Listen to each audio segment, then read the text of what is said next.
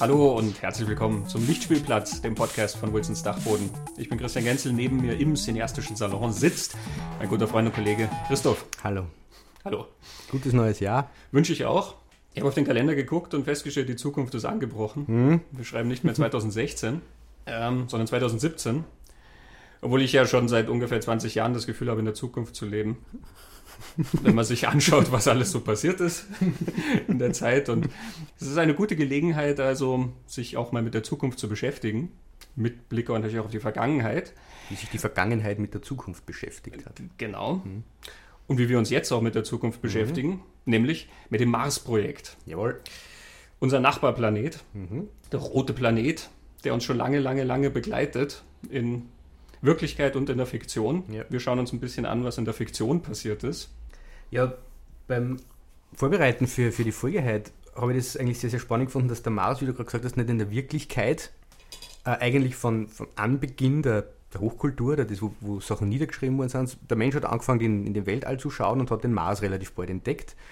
Und bis heute ist der faszinierend. Und beim Kino findet man eigentlich das Gleiche. Kaum haben die Bilder irgendwie zu laufen gelernt, ist der Mars aufgetaucht und der ist bis heute und jetzt auch in den nächsten Wochen, Monaten und Jahren im Kino. Und ähm, hat die gleichen Veränderungen erfahren, wie, glaube ich, sich die Menschheitsgeschichte und die menschliche Gesellschaft entwickelt hat. Mhm. Das habe ich recht interessant gefunden. Also ich würde, ich würde mal sagen, dass außer Mars vielleicht nur der Mond nur so eine Rolle im All einnimmt. Mhm. Prinzipiell vielleicht der Mars, das meiste weiß man erst, der rote Planet, eine Steinwüste, weiß man heute. Das hat man nicht immer gewusst. Das ist der vierte Planet und der ist ungefähr halb so groß wie die Erde. Und die Idee, dass der belebt oder besiedelt sein könnte oder be belebt und besiedelbar ist, gibt es ja auch schon relativ lang. Mhm. Wollen wir anfangen mit den Geschichten über den Mars? Wir haben es ein bisschen sortiert und haben uns ein paar Mhm. rausgesucht, die bestimmte Aspekte, sagen wir mal, recht schön repräsentieren, in dem, was, was der Mars für uns bedeutet ähm, oder wofür der Mars verwendet wird in Geschichten ähm, Mhm. und wie wir in Bezug zu diesem Planeten dann auch stehen. Wir haben aus der frühen Zeit ein, ein paar rausgepickt, ähm, allen voran der Film ähm, Elita, ein russischer Stummfilm aus dem Mhm. Jahr 1924 von Jakov Protasanov. Ich hoffe, ich spreche ihn richtig aus. Ähm, der erste russische Science-Fiction-Film, der bei uns Elita, der Flug zum Mars heißt. Auf Englisch äh, Elita, Queen of Mars. Kommen wir dann dazu, was es damit auf sich hat. Wir haben aber aus dieser Zeit auch noch frühere Werke. Wir haben einen Film von 1910, A Trip to Mars. Genau, ein dänischer Film, äh, Himmelskippet heißt der, glaube ich. Genau, der dann im Englischen auch wieder Trip to Mars heißt. Danach machen wir dann einen ganz großen Sprung. Es gab dann sehr viel Mars in der Zwischenzeit. Ja. Krieg der Welten ist so ein ganz großes Ding, aber der spielt ja gar nicht auf dem Mars, sondern da kommen Invasoren zu uns. Ähm, uns interessiert dann mehr die Vision des Mars an sich. Ja. Und da kommen wir dann schon fast in die Jetztzeit mit einem großen Kino-Doppelpaket, was 2000 losgelassen wurde. Ja. Mission to Mars von Brian De Palma und Red Planet von Anthony Hoffman. Beide recht unterschiedliche Aspekte vom Mars behandeln. Die Idee, dass der Mars eben äh, tatsächlich eine, eine Kultur beherbergen könnte oder das mal gemacht hat. Ähm, Und die Idee, dass wir uns den Mars sozusagen zu eigen machen, dass da Terraforming passiert, dass der Mars dann irgendwann unsere Kolonie wird. Ja. Natürlich der passendste und aktuellste Film zu dem Thema ist dann auch noch The Martian von Ridley Scott, der 2015 rausgekommen Ja. ist. Ich wollte gerade sagen letztes Jahr, aber wir sind ja schon in der Zukunft. Und dazu haben wir dann noch ein bisschen Literatur. Genau. Um das ein bisschen einzusortieren. Vielleicht fangen wir, fangen wir mit dem an, was ich da gefunden habe von ähm, Georg Seslen und Bernhard Roloff. Heißen die beiden, die haben mehrere theoretische Bücher über, über das Kino geschrieben. Sie erklären, wenn man vom Mars spricht, spricht man von Science Fiction, prinzipiell einmal von, von der Weltraumfahrt. Sie erklären, wo diese Science-Fiction-Geschichten ihren, ihren Ursprung gehabt haben und sie leiten das her aus, aus der Literatur natürlich, aus einer Erzähltradition, aus so Reise- und Abenteuergeschichten ursprünglich. Und aus denen außer hat sich dann Science Fiction als Genre entwickelt und sie sagen, Science Fiction Geschichten fallen eigentlich immer in drei Kategorien oder Variationen dieser Kategorien. Das eine sind Utopien, das andere sind Kolonisierungsgeschichten und das dritte sind Invasionsgeschichten. Ein bisschen hast du das jetzt eh schon gesagt. Sie sagen auch, dass Invasionsgeschichten und Kolonisierungsgeschichten eigentlich irgendwie zusammenhängen oder sie gegenseitig bedingen. Invasionsgeschichten werden wir heute eher auslassen, da gehört eben ganz berühmte Krieg der Welten dazu. Äh, Invasion vom Mars Invasion beispielsweise genau. auch. Bei den Utopien unterscheidet dann wieder zwei. Es gibt die eine Utopie, wo, wo die Geschichte als Leitbild für die Gesellschaft, das Idealvorstellung der Gesellschaft die, funktioniert. Und dann gibt es noch die Utopie, wo quasi der Protagonist also eine zukünftige Gesellschaft kennenlernt oder andere Gesellschaft entwickelt, der aber eigentlich feststellt, im Kern passt die auch nicht. Da kommt dann schon der, dieser Aspekt der Aufklärung mit einem, dieses kritische Denken, vernunftbegabte Denken. Und sie erklären dann weiter, und das ist ja das, was bei den Filmen dann auftaucht, die wir heute besprechen, dass durch die Aufklärung und durch diese Idee mit Verstand und Vernunft kann man die Welt erklären, kann man der Welt und dem Kosmos das letzte Geheimnis entreißen und man braucht keine Religion mehr dazu. Mhm. Ähm, aus dem sind die Kolonisierungsgeschichten dann entstanden. Und dann ist der Sprung nicht mehr weit, weil man dann sagt, wir sind vernunftbegabt und erkennen die Wahrheit quasi. Wir brauchen nicht mehr die, die, die Wolke oder den Mantel der Religion, weil man dann mit Zivilisationen oder mit, mit Ländern in Berührung kommt, eben in der Zeit der Kolonisation, die nur sehr religiös sind, dass das dann ein bisschen mit Gewalt und mit Druck funktioniert und aus dem aus entwickeln sie dann Ängste vor dem Rückschlag entweder der Natur, die ja nicht vernunftbegabt agiert, wo man dann am Mars gerne mal Stürme hat, in den gerade moderneren Filmen, die wir dann besprechen werden, oder dass quasi die Zivilisation äh, sie wehrt, wenn man es mhm. unterdrückt. Und aus dem entwickeln sie dann die Invasionsgeschichten. Mhm. Und äh, die Filme, die wir uns, uns ausgesucht haben, passen alle ganz gut in diese Einteilung, würde ich sagen passt ja auch mit den Kolonialisierungsgeschichten. Dass diese Marsgeschichten reichen zwar zurück bis, meine Güte, Hunderte und vielleicht Tausende von Jahren. Mhm. Also wir wissen ja nicht, was vielleicht noch gar nicht aufgezeichnet wurde, aber selbst die. Ägypter haben sich schon den Mars betrachtet.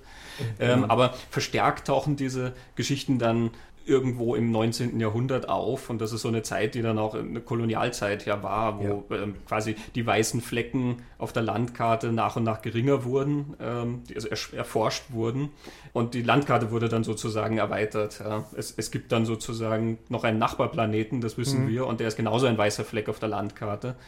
Und dann merkt man auch an den frühen Geschichten, die es gab, zum Beispiel äh, ganz bekannt, weil es äh, Disney zu einem Megaflop äh, produziert hat. John Carter auf Mars, die Marsprinzessin, glaube ich, auf Deutsch, ne, von Edgar Rice. Burroughs.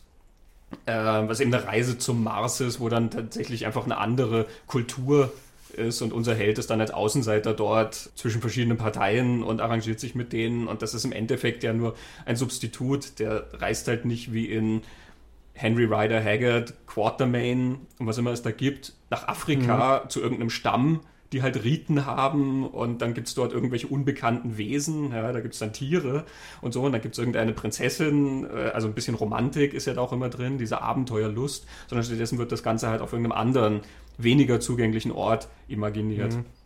Genau, und Edgar Rice Burroughs ist, ist ja dann einer der Autoren, die den Mars als diese neue Grenze quasi mhm. umimaginiert haben. Davor war es ja meistens so auch in der Literatur, dass der Mars immer eine fortgeschrittene Zivilisation war. Man war dann bis zurück ins 17. Jahrhundert äh, eigentlich schon der Meinung, dass der Mars belebt, da gibt es eine, eine, Zivilisation und die ist den Menschen überlegen. Mhm. Und das hat sich aber dann in dieser Zeit, wie du jetzt sagst, verändert zu, das sind einfach die Grenze, die sie verschiebt und Länder, die erobert werden können. Und mhm.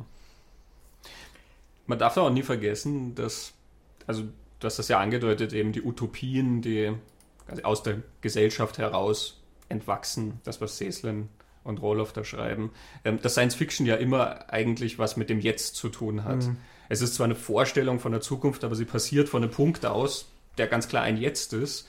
Und deswegen merkt man ja an, an Science Fiction auch immer, aus welcher Zeit das entstanden ist. Mhm. Also die Ängste und Sorgen dieser Zeit werden dann vorwärts gesponnen. Ja? Ja. Also äh, in einer Zeit, wo die Technik gigantische Fortschritte macht, ähm, sieht man dann sehr viele Dystopien, in denen es darum geht, ob der Mensch vielleicht von der Technik verdrängt wird. Ob irgendwann vielleicht künstliche Intelligenz den Menschen sozusagen abschaffen könnte. Ja? Mhm. Das ist kein Science-Fiction-Thema, was du dann 1910 unbedingt hast, sondern was viel später dann äh, auftaucht, wo mhm. tatsächlich man anfängt, Roboter zu bauen, die den Schachweltmeister schlagen können mhm. oder so. Genauso wie, keine Ahnung, eine, eine Utopie wie Planet der Affen, äh, auch aus einer ganz bestimmten Zeit mhm. in Amerika entstanden ist, nämlich da, wo Rassenunruhen am, am Kochen waren und dann dort eine Umdrehung sozusagen imaginiert wird. Mhm. Was sind denn 1910 für Fantasien über den Mars im Kino gewesen?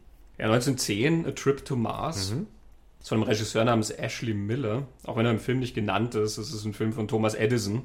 Edison hat ja mit seiner Produktionsfirma sozusagen das alles unter den Nagel gerissen und dann steht jetzt sein Name da drauf. Es ist ganz klar eine Kopie von Georges Méliès Reise zum Mond, mhm. äh, Le Voyage dans la Lune. 1902, das war ja so eine Fantasie, mhm. wo dann so eine Gruppe von Wissenschaftlern mit so einer selbstgebauten Rakete oder so eine Kanone gewissermaßen Kanone, ja. schießen die sich zum, zum Mond. Man mhm. kennt das Bild, wo die Rakete dann im Auge vom Mond genau. klebt und dann treffen sie dort irgendwelche Wesen und dann irgendwann fallen sie sozusagen wieder zurück mhm. auf die Erde. In A Trip to Mars ist das das ähnliche Prinzip. Allerdings, was ich interessant finde, ist, dass es sozusagen wissenschaftlicher mhm. aufgezogen ist. Ja. man, man, sieht am Anfang nämlich einen Wissenschaftler, der mit einem Pulver experimentiert. Der, er mixt irgendwas, oder? Er, und das ist ein Anti-Schwerkraftpulver gewissermaßen. Mhm. Er testet das dann auf so einen Stuhl beispielsweise, der dann so hoch schwebt. ja. Ähm, und dann irgendwann testet das an sich selber und dann schwebt er hoch und schwebt bis zum Mars. Das Pulver stammt allerdings von H.G. Wells, nämlich aus dessen äh, Reise zum Mond. Mhm. So wie ja die Kanone mit dem Projektil von Jules Verne stammt. Mhm. Genau. Die Reise genau, zum ja. Mond und Reise um den Mond. Ja. Genau. Und dieser Trip to Mars ist dann letzten Endes einfach ein Traum, mhm. kann man sagen. Also auch wenn das jetzt nicht als Traum identifiziert wird, ja, er fällt halt dann irgendwann zum Schluss wieder runter, aber es ist so eine, eine Fantasiewelt, wie so eine Märchenwelt. Er sieht dann dort wie so Riesen, die wie Bäume gewachsen ja, sind. Genau. Ähm, und einer von diesen Riesen hält ihn dann so auf der Hand und ja, bläst, bläst, ihm irgendwas ins Gesicht oder Ja, er atmet ihn irgendwie an und dann, dann ist wie so eine, eine, eine Eisschicht mhm. oder so um ihn rum, die dann irgendwann wieder abbröckelt und so. Also es ist alles, ähm, ja, wie soll man sagen, es ist einfach so eine, eine, eine Spielerei mhm. letzten Endes, was der Millier-Film ja auch war. Ich habe vor allem den Eindruck gehabt, es, es zeigt einfach die technischen Möglichkeiten von Kino also ja. es ist ja Kurzfilme, dauert nur fünf Minuten oder so oder vier. Ja, viereinhalb oder so. Länger waren ja die Sachen damals nicht und das ist einfach sagen, was diese neue Technik kann, wie du gesagt hast. Ja. Das war nur die Zeit, wo die Technik massive Fortschritte gemacht hat. Wobei er halt auf, also ich, ich finde das Bild mit den diesen Riesen und so, das ist schon sehr gut mhm. gemacht, also für die ja. damalige Zeit sehr proper. Ja. Äh, allerdings ist der Film, der immerhin acht Jahre nach Georges mhm. Méliès kommt, bei weitem nicht so ambitioniert. Méliès ist ja schon bei zwölf Minuten, glaube ich, ähm, ja. mit seiner Reise zum Mond und hat sehr, sehr viel mehr ähm, Ideen dann noch, die er dir zeigt, was da auf dem Mond passiert. Und interessantere und spannendere Bilder, finde ich, die er kreiert. Ja, ja sehr, sehr magische Bilder eigentlich. Das ist ja das, was Seslen und Rollofer in einem Buch schreiben, dass das amerikanische Kino in der Zeit äh, technisch, vom technischen Können her, nur, nur weit hinter dem französischen Kino zurückgehängt ist. Äh, aber sie beschreiben diesen äh, Trip to Mars als quasi den ersten amerikanischen Science-Fiction-Film. Mhm. Und wir, würd, wir würden ja über äh, Georges Méliès mehr reden, wenn er denn zum Mars geflogen wäre heute. Aber er ist ja zum Mond geflogen. Genau. Aber das ist ja eigentlich der Punkt, nämlich ist es total egal, wo sie hinfliegen. Ja. Es ist so eine Märchenwelt letzten Endes. Es gab auch ein Jahr vor A Trip to Mars, gab es einen französischen Film, Le Voyage sur Jupiter. Jupiter, mein Französisch ist etwas eingerostet. ähm, das war ein spanischen Regisseur interessanterweise gemacht, Segundo de Chaumont. Und das ist letzten Endes auch wieder, es basiert auch wieder auf dieser Reise zum Mond. Und du siehst dann diese Wissenschaftler, die wie Magier aussehen, mit diesen spitzen Hüten, die dann irgendwie ganz aufgeregt da ihre, ihre Reise planen. Die gucken dann durch das Teleskop und sehen dann die Himmelskörper. Da ist dann auch wieder dieses Mondgesicht zu sehen und dann sehen sie den Saturn. Und dann, dann klettern sie an so einer Himmelsleiter zum Jupiter Dabei klettern sie am Saturn vorbei, also sie nehmen wahrscheinlich einen Umweg, muss man sagen. ähm, und es ist wirklich, sie klettern so nach oben, bis sie dann irgendwann am Jupiter sind. Und dort am Jupiter hüpfen dann auch solche komischen Wesen umher, äh, wie bei Reise zum Mond, äh, mhm. die dann so verpuffen, wenn man sie angreift. Ja, ja. Äh, und diese Wissenschaftler werden dann dort irgendwie auch zum König gebracht und der König ist halt recht erbost ähm, über diese Eindringlinge und lässt sie dann vom Jupiter werfen. und dann, dann, müssen sie halt wieder die Leiter runter und dann schneidet noch, ich glaube, das, das Mädchen vom Mond, man sieht in so einer Mondsichel so ein Mädchen sitzen, die schneidet dann noch die Leiter durch, damit quasi sie nicht wieder zurückkehren mhm. können.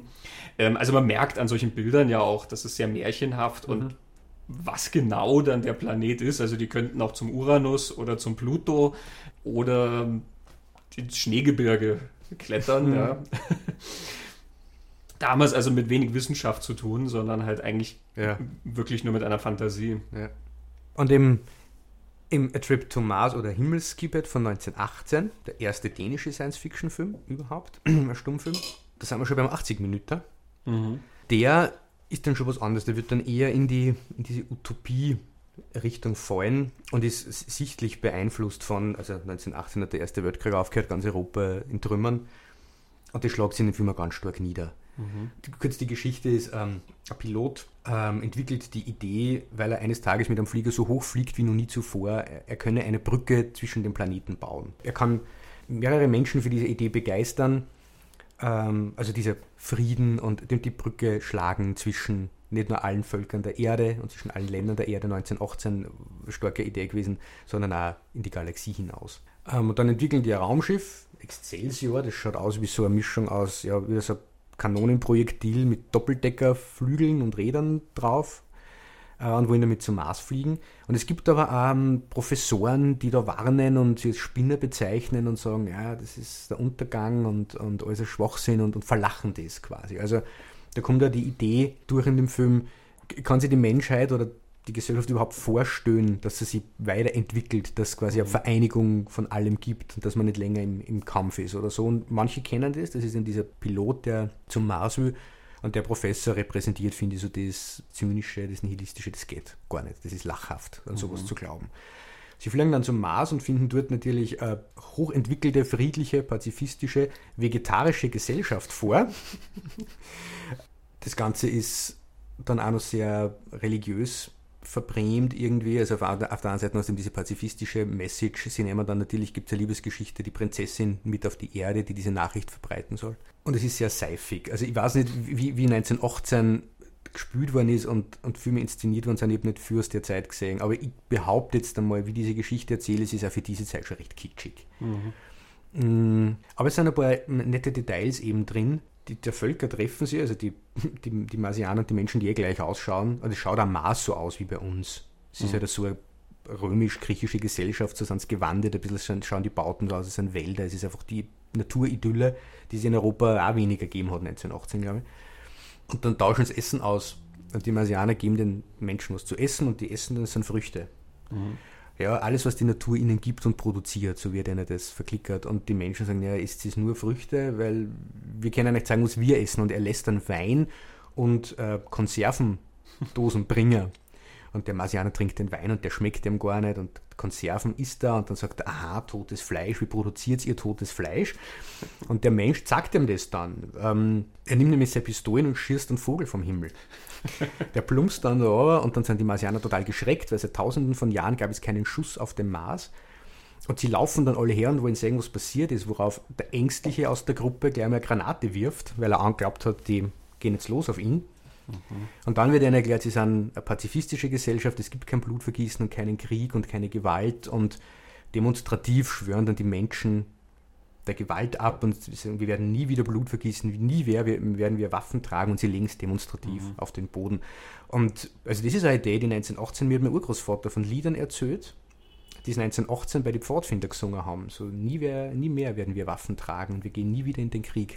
Ja gut, das war ja. sowieso die Vorstellung, der Krieg, der alle genau. anderen, der alle Kriege beendet oder die Notwendigkeit mhm. zum Krieg ja. beendet. Aber es ist wirklich frappierend, wenn man sagt 1918 und dann hat man mhm. eine Geschichte, in der quasi ein Schuss beinahe eine Katastrophe auslöst. Mhm. Ähm, wir wissen, was den Ersten Weltkrieg ja. ausgelöst hat, ungeachtet natürlich sehr viele andere ja. Vorbereitung in Anführungszeichen, die passiert ist, aber letzten Endes ist es dann mit einem Schuss passiert mhm. und ähm, ist dann eskaliert. Mhm. Und in, in, dieser Fantasie wird es dann sozusagen gerade nochmal abgewendet. Ja. Die, die Marsianer wissen ja, dass höher entwickelt sind, weil sie beobachten die Erde mhm. schon seit Jahrhunderten. Und ein spannendes Detail, die Marsianer und die Menschen können sich gleich verständigen, weil die Marsianer eine Sprache entwickelt haben, die jeder verstehen kann. Mhm. Esperanto. Vielleicht, ja. und eben, sie töten ja keine Tiere, deswegen leben sie halt nur mit dem, was ihnen die Natur so gibt. Äh, und dann kommt eben dieses, dieses, Religiöse, was eine starke Rolle spielt. Es wird auf der Erde viel gebetet äh, um das Wohl der Astronauten oder es sind eigentlich Piloten, die fliegen da wie, wie in einem Zeppelin quasi da auf. Äh, aber auch die, Marsgesellschaft, da gibt es den Tanz der Keuschheit und den Mantel der Unschuld. Und es gibt dann dem, das Glück des Todes. Einer stirbt dann und, und, fährt dann rüber auf die, auf die Insel der Toten. Und äh, das ist so das Aufsteigen in ein höheres Leben und so weiter und so fort. Das taucht dann auch noch auf. Und es endet dann damit, dass eben die Frau vom Mars mit auf die Erde zurückkommt und soll dann halt die Botschaft, ist der Auftrag von Mars, sie soll die Botschaft von Frieden mhm. auf die Erde bringen und das macht sie dann auch und ja. Das ist eigentlich ganz witzig, weil ja Mars immer klassisch der Gott des Krieges ja. ist. Ne?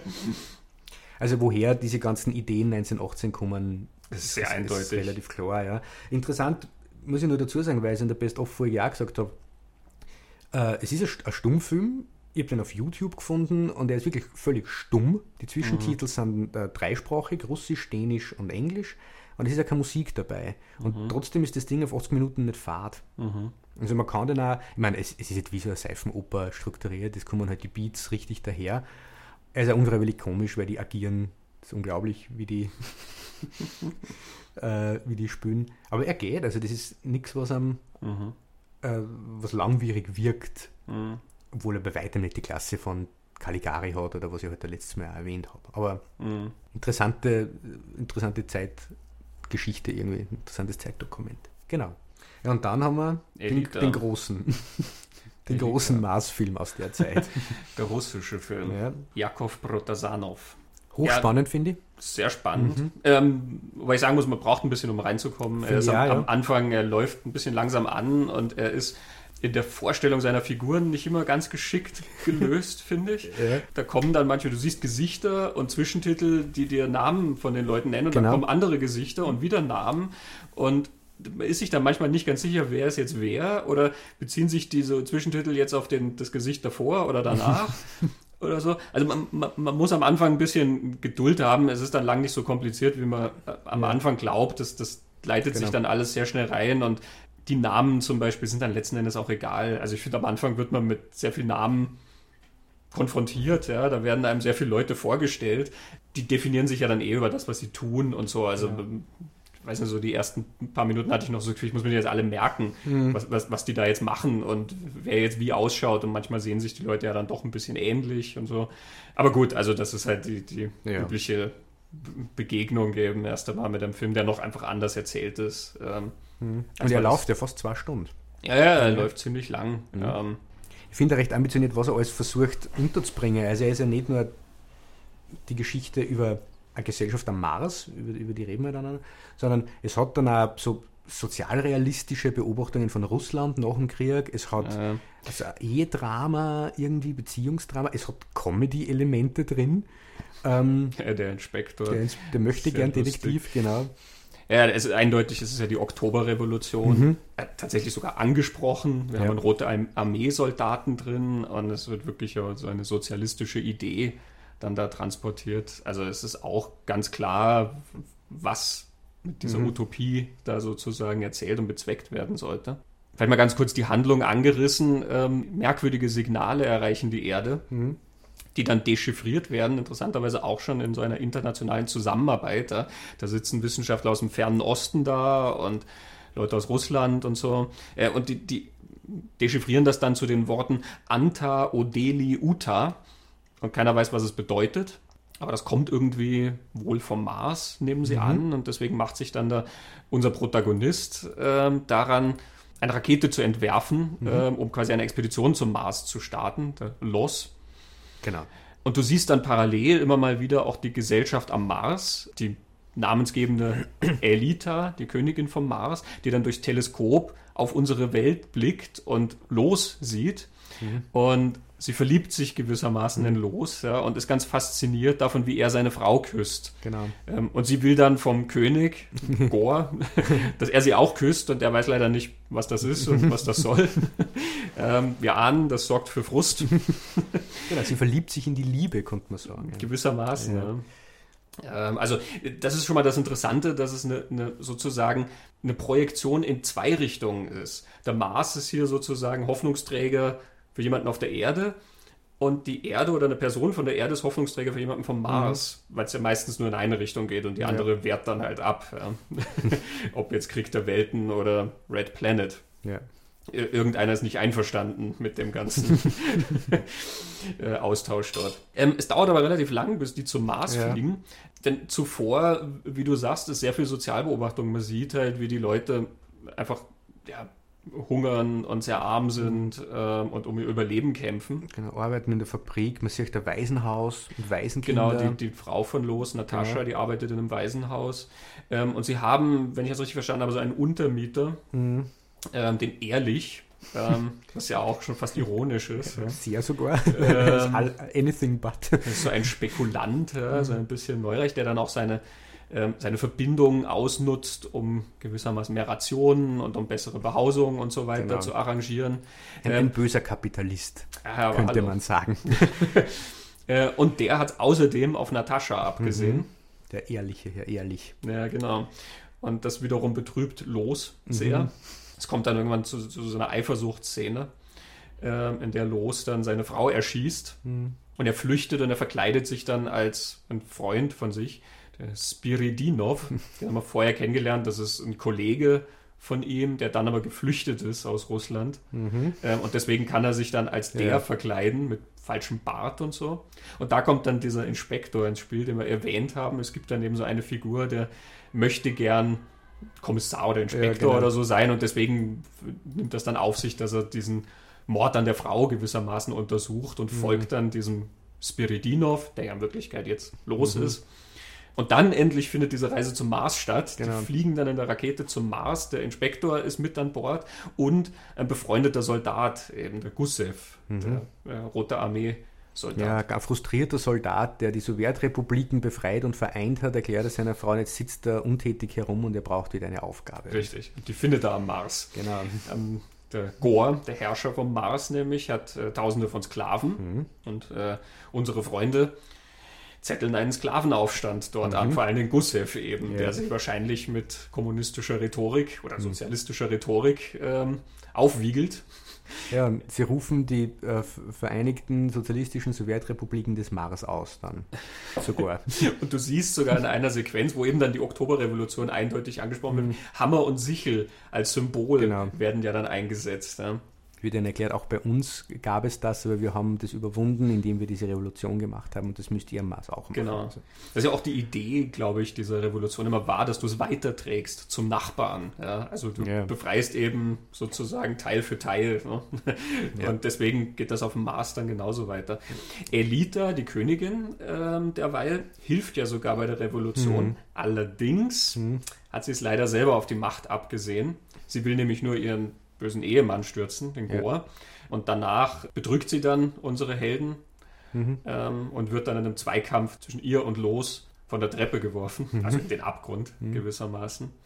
Ähm, und da ist dann interessant, dass Los dann in ihr seine Frau sieht, Natascha. Ja. Sie nimmt dann plötzlich die Gestalt an. Und dann ist er zurück auf der Erde mhm. und seine Frau ist nicht tot. Genau. Und er verbrennt dann die Pläne für die Mars-Rakete. Mhm.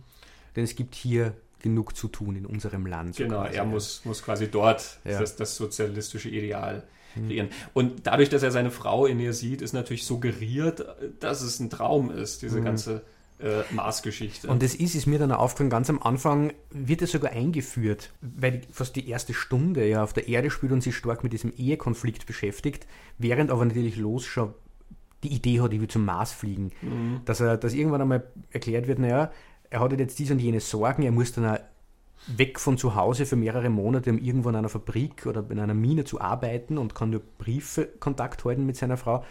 Und dort imaginiert er sich immer wieder auf den Mars. Er stellt sich dann mhm. einfach vor, wie wird das sein. Also es ist schon vorhin auch gesetzt, dass das vielleicht nur Vorstellungen von ihm sein könnten. Ja. Ähm, aber am Ende wird es dann relativ klar, dass es ein Traum mhm. ist.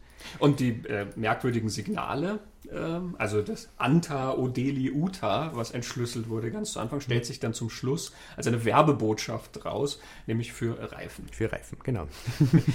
und da spiegelt sich der Film und seine ähm, Werbemaßnahmen sehr interessant wieder. Das ist in einem Artikel von Lisa K. Broad in Senses of Cinema beschrieben, dass die Produzenten des Films damals tatsächlich so eine Botschaft kreiert haben, Anta Odeli Uta, und gesagt haben, ja, was es damit auf sich hat, werde, werden sie in, in baldiger Zukunft erfahren.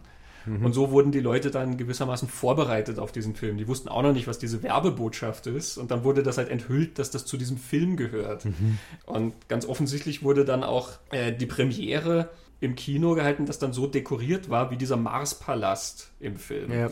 Der, der Marspalast von der Königin ist ja in so einer konstruktivistischen mhm. ja. Strenge gehalten gewissermaßen. Das, ja. das sind auch die, die Kleider, die sie tragen. Mhm. Und so sah dann quasi das für die Premiere auch aus. Mhm. Ja, Seslen und Roloff erwähnen auch Elite in einem, in einem Buch und erklären dann auch, dass das Elemente, also der Mars hat Elemente von kubistischer Malerei. Auch. Also mir ist auch aufgefallen, dass du hast keine rechten Winkel oder so, sondern es sind so viele geschwungene mhm. Linien oder eben spitze Linien. Also das ist alles ein wenig, also nichts ist gerade dort am Mars. Eine sehr coole Idee habe ich gefunden, dass sie Seile spannen in, in einer Schräg, mhm. Schräglage quasi, mehrere Seile ganz nah beieinander. Das heißt, dadurch wird es irgendwie so halb transparent, was dahinter passiert. Mhm. Macht ganz interessante Bilder. Das schaut schon stark aus und das ist ein eigener Look, wie der Mars ausschaut. Also der Mars, man sieht da hauptsächlich den Palast. Ja, ja. Das ist auch ein sehr interessanter Gegensatz, eben weil diese Szenen so künstlich sind und so durchgestylt eben mit ihren mhm. Kostümen mhm. und die Königin trägt so einen ganz eigenwilligen Hut. Ähm, ja, mit, mit so Fühlern fast weg oder so. Ja. Es gibt mehrere, gell? es gibt dann auch einen, wo sie oben genau. dann wie so einen Kreis dran genau. trägt und alles. Ähm, eben und dieser Palast sieht, sieht ganz Und hat nicht die, die, die, die, was ist denn das, die Dienerin von der Königin so lustige Hosen auch mit äh, Stangen, ja. die sie am Knie abbiegen? Ja, ja, die dann quasi, also die gehen von der Hüfte dann weg vom Körper und dann äh, mit Knick wieder nach unten zu, genau. ähm, zum Unterbein. Genau, der Knick ist aber das so um den Körper genau. rum. Irgendwie wie der so Spinnenbeine ja. äh, mhm. sozusagen.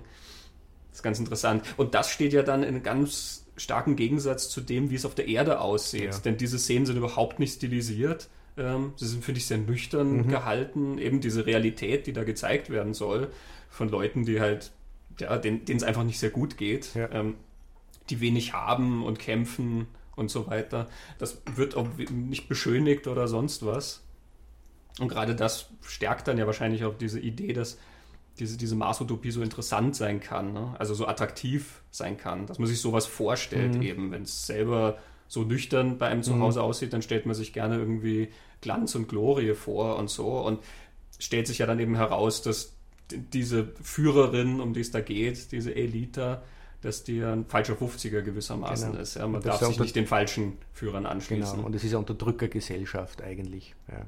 Genau. Was dann eigentlich, obwohl es ja klassisch Sowjetpropaganda, kommunistische Propaganda ist irgendwie da drin, mhm. ähm, passt ja wieder in diese Utopie-Erzählung eine, dass so quasi der Protagonist stellt fest, das, was man sich als so utopisch toll vorstellt, als bessere Gesellschaft, ist im Kern auch nicht besser. Mhm ich finde, dass die, die, die Schauspielführung ist ja unterschiedlich. Also auf der Erde, wie diese Szenen auch gespielt sind, ist um einiges mhm. natürlicher und nüchterner.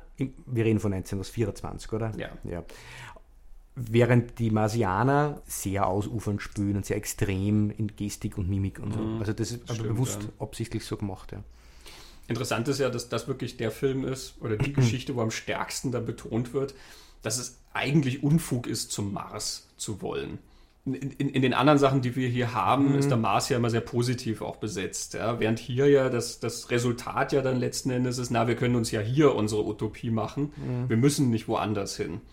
Das ist in, in, den anderen Sachen überhaupt nicht so stark, auch wenn Warnungen vielleicht ausgesprochen werden. Ja? Also äh, in, in, anderen Geschichten gibt es dann Probleme beim Terraforming zum Beispiel, ja, und dann gibt es halt mhm. Auseinandersetzungen eben. Das ist dann wieder dieser Kolonialisierungsaspekt. Aber der besagt ja dann letzten Endes gar nicht zwangsläufig, dass wir nicht dorthin sollen, sondern vielleicht nur das Wie und hm. äh, weiß nicht, die, die, die Umstände sind dann möglicherweise nicht optimal. Aber so hat ja die Oktoberrevolution das gesehen, was sie mit der Welt macht. Ne? Eine ja. Utopie Wirklichkeit werden lassen und so. Ne? so ja. Eben, aber auf dieser Welt. Also genau. das, das, ist ganz interessant, hm. finde ich. Es gibt zum Thema frühe Marsgeschichten auch noch ein anderes mhm. Werk, was wir hier erwähnen können, was eben auch, so wie Elita, dann eine gewisse politische oder gesellschaftliche Dimension hat. Da greifen wir noch weiter zurück zu einer Zeit, wo es keine Filme gab, mhm. nämlich 1790 hat ein gewisser Karl Ignaz Geiger ähm, eine kleine Geschichte geschrieben namens Reise eines Erdbewohners in den Mars. Geiger äh, 1756 in Ellingen geboren, ist nicht sehr alt geworden, der ist 1791 in Stuttgart gestorben, äh, war ein Jurist und auch Schriftsteller und er ist so als Aufklärer durch, ähm, durch das Land gereist. Er hat verschiedene Schriften verfasst, äh, mit denen er sich halt kritisch mit seiner Zeit auseinandersetzt und das ist eben auch hier mit diesem Mars-Trip der Fall. Witzig ist schon gleich ganz am Anfang, äh, weil wir von Kolonialgeschichten reden, dass er beschreibt, also er, es ist im Ich-Stil geschrieben, sozusagen ein Reisebericht von einer Reise zum Mars. Und er beschreibt gleich am Anfang, ich verfiel nun darauf, dass es auch nicht unmöglich sei, eine Reise außer unserem Planeten zu machen und beschloss ein für alle Mal den Versuch zu wagen. Denn in dem unsrigen schien mir überdies alles durch die vielen Reisenden und Reisebeschreibungen zu Wasser und zu Lande so ganz erschöpft, dass nicht ein Plätzchen Handgrau mehr übrig blieb, wovon sich noch was hätte sagen lassen, das nicht schon hundertmal satirisch, moralisch, politisch, geografisch, historisch, statistisch etc. etc. gesagt worden wäre. es beginnt also schon mit dem Feeling, was wir ein paar hundert Jahre später immer noch haben, sozusagen alles schon gesehen, alles schon gesagt. Wir müssen was ganz anderes holen. Hier wird gewissermaßen so ein Luftschiff gebaut, mit dem dann der Protagonist mit ein paar Begleitern zum Mars fliegt und dann sieht er dort seine Gesellschaft, die ist sehr menschlich. Es leben tatsächlich Menschen am Mars und es gibt auch Städte dort und alles. Ähm, er beschreibt dann noch, wie die Städte auf so beweglichen Häusern gebaut sind. Das sind quasi ganz niedrige, kleine Häuser und die sind auf so Rädern und die, die können dann bewegt werden. Ähm, also gewissermaßen das Wohnmobil ähm, vorweggenommen. Gewissermaßen eine nomadische Gesellschaft, obwohl es eben Städte und, und fixe Niederlassungen gibt. Ja. Und die Reise ist dann in drei Stationen. Die, die erste äh, nimmt einen sehr großen Teil an. Ähm, da trifft er nämlich auf Priester dort, die dann von der Religion am Mars erzählen. Und das ist dann ein Zwiegespräch, das sich entwickelt. Die Religion am Mars ist nicht ganz zufällig der unseren recht ähnlich. Der Priester erklärt eben dann, ja, also da gibt es diesen Gott, das ist ein, ein nicht körperliches Wesen. Ähm, und der hat dann irgendwann seinen Sohn entsandt zu uns vor so und so vielen Jahren. Es wird dann erklärt, wenn man das umrechnet, dann kommt das eben auf ungefähr 1800. Also wir wissen, bei wem es sich, um wen es sich handelt bei diesem Sohn. Und der Reisende stellt dann dauernd kritische Fragen zu diesem Gott. Also der Priester sagt ja, wir haben dann so Opfergaben, ja, und, und also wir essen diesen, den Leib des, des Göttlichen. Dieser kritische Reisende fragt dann immer, naja, wenn er nicht körperlich ist, wie könnt ihr ihn dann essen? Und der Priester sagt, na, das gehört zu den Geheimnissen unserer Religion.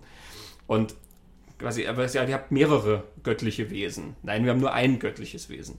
Ja, wie kann denn der Vater und der Sohn eins sein quasi? Wie kann es dann nur ein göttliches Wesen geben, wenn es Vater und Sohn gibt? Ist der dann selber sein eigener Sohn oder was? Ja, das gehört zu den Geheimnissen unserer Religion.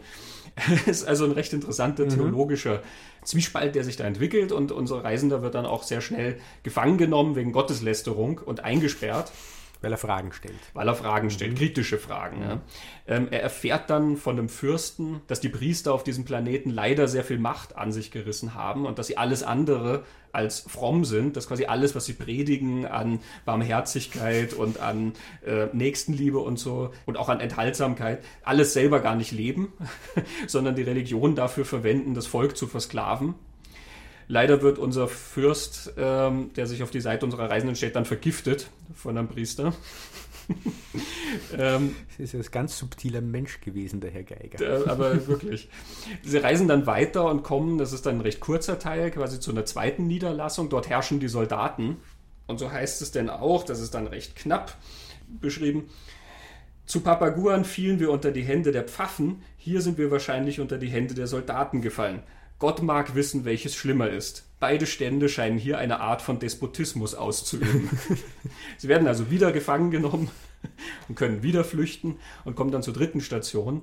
Ähm, und das ist dann die Utopie. Das ist dann gewissermaßen diese Mars-Utopie. Dort ist eine Gesellschaft, die frei von Zwängen lebt, wo auch freie Liebe möglich ist. Und da ist unser Protagonist dann von dem, was er mitgebracht hat von der Erde, von der Vorstellung her recht entsetzt. Ja, wie können die sich offen lieben und so. Und das auf der Straße siehst du dann Liebespaare und so. Das ist ja ganz ungehörig. Und also sowas wie Heirat und so, das gibt es hier alles nicht. Bei uns gibt es da gewisse Zeremonien, ähm, um das zu erlauben und so weiter. Und der Marsbewohner klärt dann unseren Reisenden dahingehend auf, wie er eben diese utopische Gesellschaft äh, sieht. Der Schlüsselsatz ist dann, der Glaube muss die Folge von der Überzeugung sein. Man kann niemanden zwingen, irgendwas zu glauben oder zu wollen, sondern es muss aus der Überzeugung rauskommen. Also er propagiert Freiheit. Und was die Liebe angeht, sagt er, ist es möglich, von vernünftigen Geschöpfen solchen Unsinn zu hören, der überdies durch die Gesetze autorisiert wird? Ist eine Sache sündlich? Wie kann sie durch alle Zeremonien der Welt nicht nicht sündlich gemacht werden? Ist sie aber erlaubt? Was braucht es der Zeremonien, um sie erst erlaubt zu machen? Und so beginnt dann noch ein mehrseitiger Diskurs darüber, quasi, wie gut das funktioniert mit dieser Freiheit, die da empfohlen wird, ähm, wie trotzdem also Kinder ihre Eltern haben, wie trotzdem Liebespaare zueinander finden und auch sich aus freien Stücken eben heraus entscheiden, beieinander leben zu wollen. Äh, und wenn nicht, sozusagen auch kein Problem, weil ja die Gesellschaft frei ist und sozusagen niemand Grund hat irgendwie, dass er lügen müsste, also dass er angeben müsste, das ist nicht mein Sohn oder ähm, ich habe mit jemand mhm. anderem was gehabt oder wie auch immer, ja. Und unser Protagonist ist dann davon irgendwann so erhellt, ja, da haben diese aufklärerische Idee mhm. eben drin, ja. Er lässt sich überzeugen von all diesen Ideen und er ist dann ganz heiß drauf, dass er auf die Erde zurückkehrt, um dort das, was er gelernt mhm. hat, sozusagen weiterzugeben und anzustoßen, dass wir auf, zu einer besseren Gesellschaft kommen. 1790.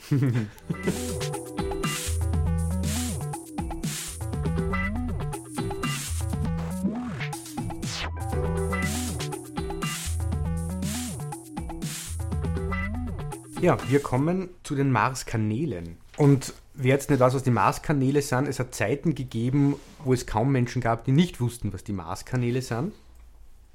Äh, es ist eine ganz interessante Vorstellung, die, oder eine Vorstellung, es ist eine, eine wissenschaftliche Tatsache gewesen, relativ lang, dass es auf dem Mars Kanäle gibt, die großen Einfluss auf das gehabt haben, wie der Mars nicht in der Literatur und dann auch im Kino gesehen worden ist, sondern auch wie er wissenschaftlich betrachtet worden ist. Und die Marskanäle hat entdeckt ein Giovanni Schiaparelli, der war, glaube ich, Chef von der, vom Mailänder Observatorium oder der Sternwarte in Mailand, irgendwie so. Und er hat, und er hat gute Augen gehabt, hat er von sich selber gesagt.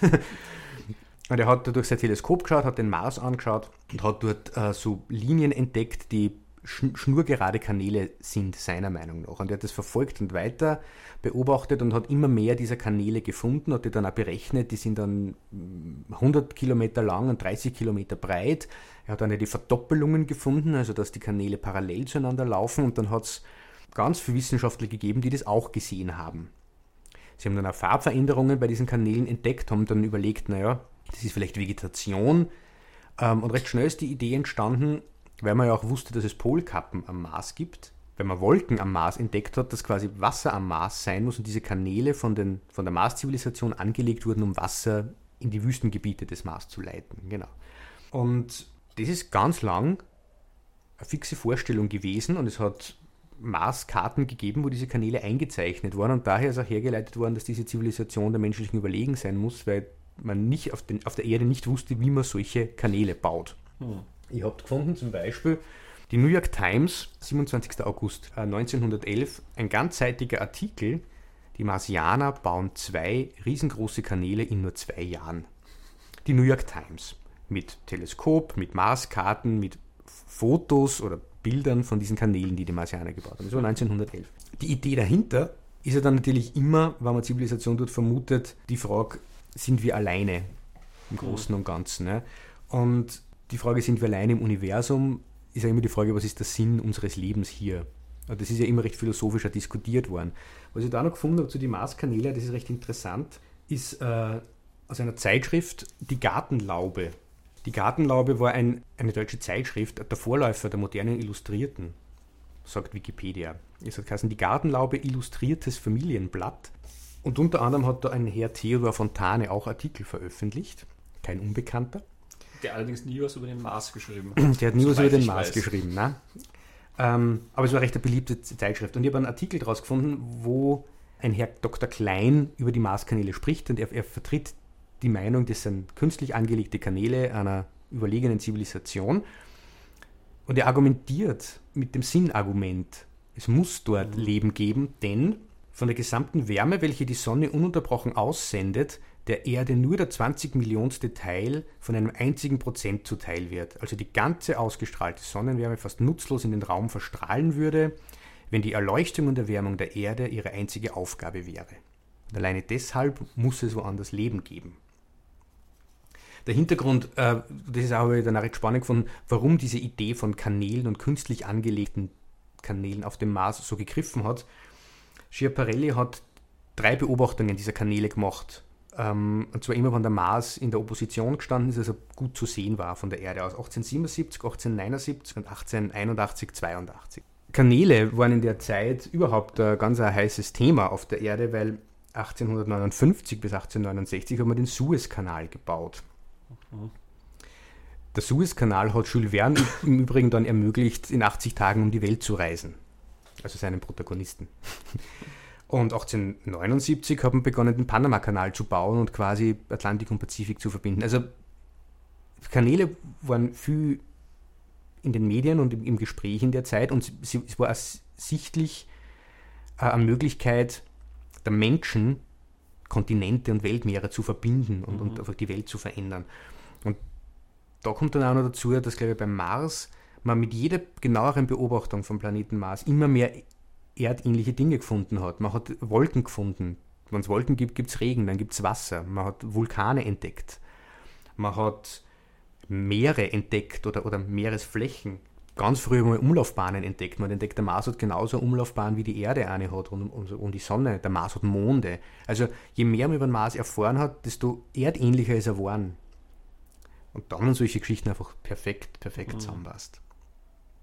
Und es hat dann eben einen Percival Lowell gegeben, einen Amerikaner, der sich bei der Erforschung der Marskanäle und auch bei der Idee zum Mars zu fliegen sehr hervorgetan hat. Und der diese Idee einer Zivilisation auf dem Mars, die uns überlegen ist, auch sehr auf die, die irdische Situation übertragen gesehen hat. Gerade in einer Zeit, wo ja, wenn wir Ende des 19. Jahrhunderts sind, Europa dann gleich mal zusammengebrochen ist, relativ schnell einmal. Ja.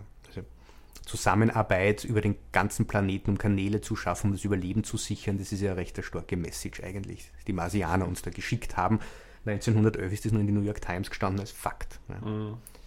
Die Kanäle haben ja dann auch oft diese Idee eben sozusagen vermittelt, dass wenn sie nicht aktive Kanäle sind, dass das sozusagen Spuren einer untergegangenen Zivilisation sind. Genau. Was ja, glaube ich, auch so ein so ein Narrativ ist, was man einfach von der Menschheit her kennt eben. Auch das wäre ein sehr erdähnliches mhm. Narrativ, nur dass es dann einen gewissen ganzen Planeten sozusagen erwischt hat. Aber wir kennen alle Geschichten von untergegangenen Zivilisationen.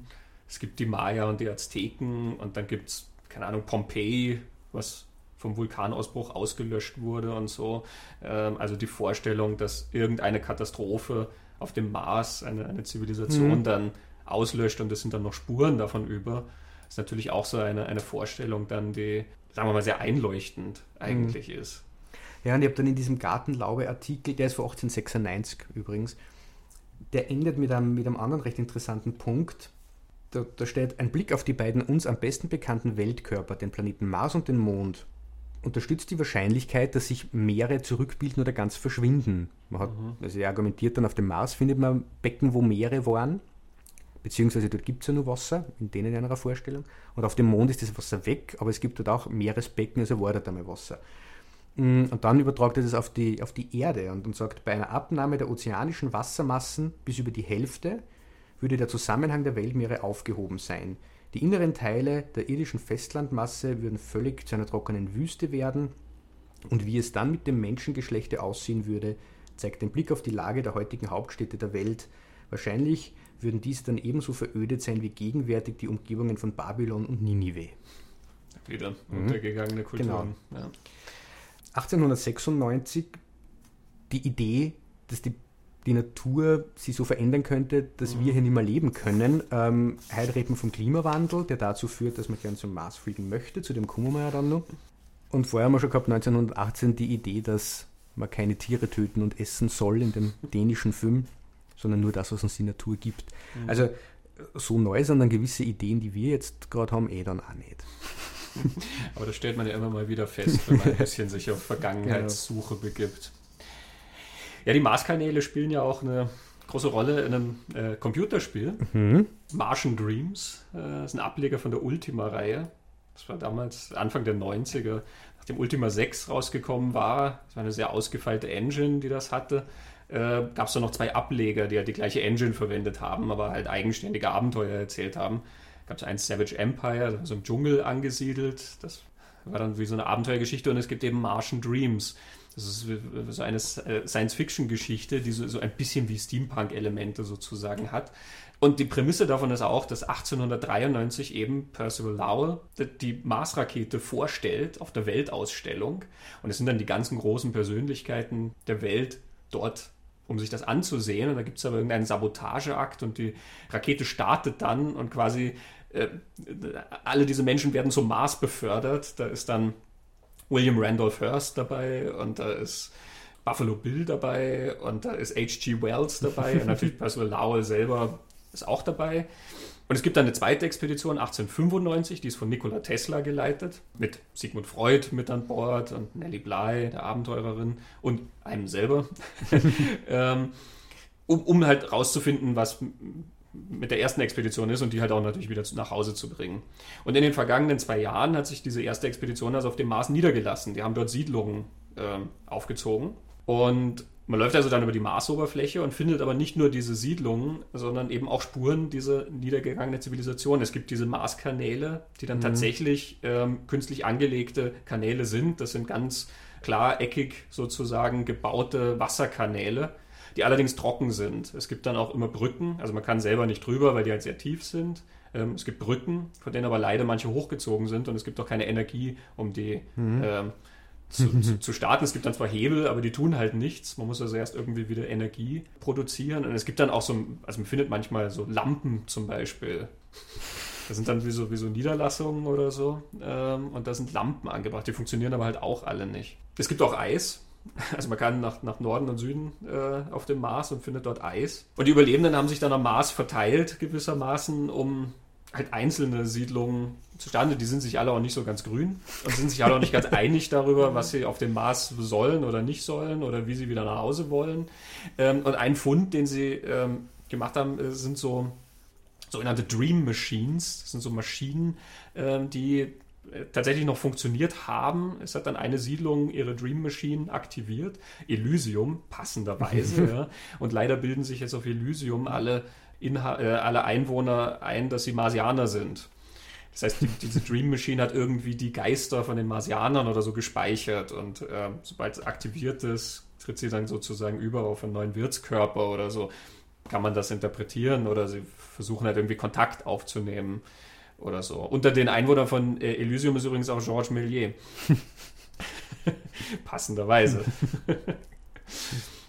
ist ganz interessant, weil hier mit diesem, diesem Gedanken eben so gespielt wird, diese untergegangene Zivilisation und dann eben diese Figuren, die ja an dieser ganzen Idee, diese Science-Fiction-Idee, diese Mars-Idee und so weiter auch so, so teilgenommen haben, an der Erkundung des Weltalls und an der Erkundung der Welt. Äh, auch Nellie Bly zum Beispiel, die hat halt Reiseberichte mhm. geschrieben, natürlich auf der Erde, aber natürlich sinnbildlich für jemand, der etwas Unbekanntes erforscht. Mhm. Und selbst Sigmund Freud ja. in der Geschichte, da wir es mit Dream Machines zu tun haben, mhm. ist das natürlich auch ja eigentlich nicht nur ein Gag, dass da Sigmund Freud sitzt, mit dem man dann über Träume reden kann, sondern das ist tatsächlich ein, ein, ein Motiv dann in dem Spiel, was auch ganz spannend ist es ist auch, also es ist so eine Mischung aus Adventure und Rollenspiel und diese Rollenspielelemente, wo man halt gewisse Charakterwerte hat, ja, Stärke und Intelligenz und so weiter, die erhöhen sich nach einer gewissen Zeit, wenn man Erfahrungspunkte gesammelt hat, wenn man schläft.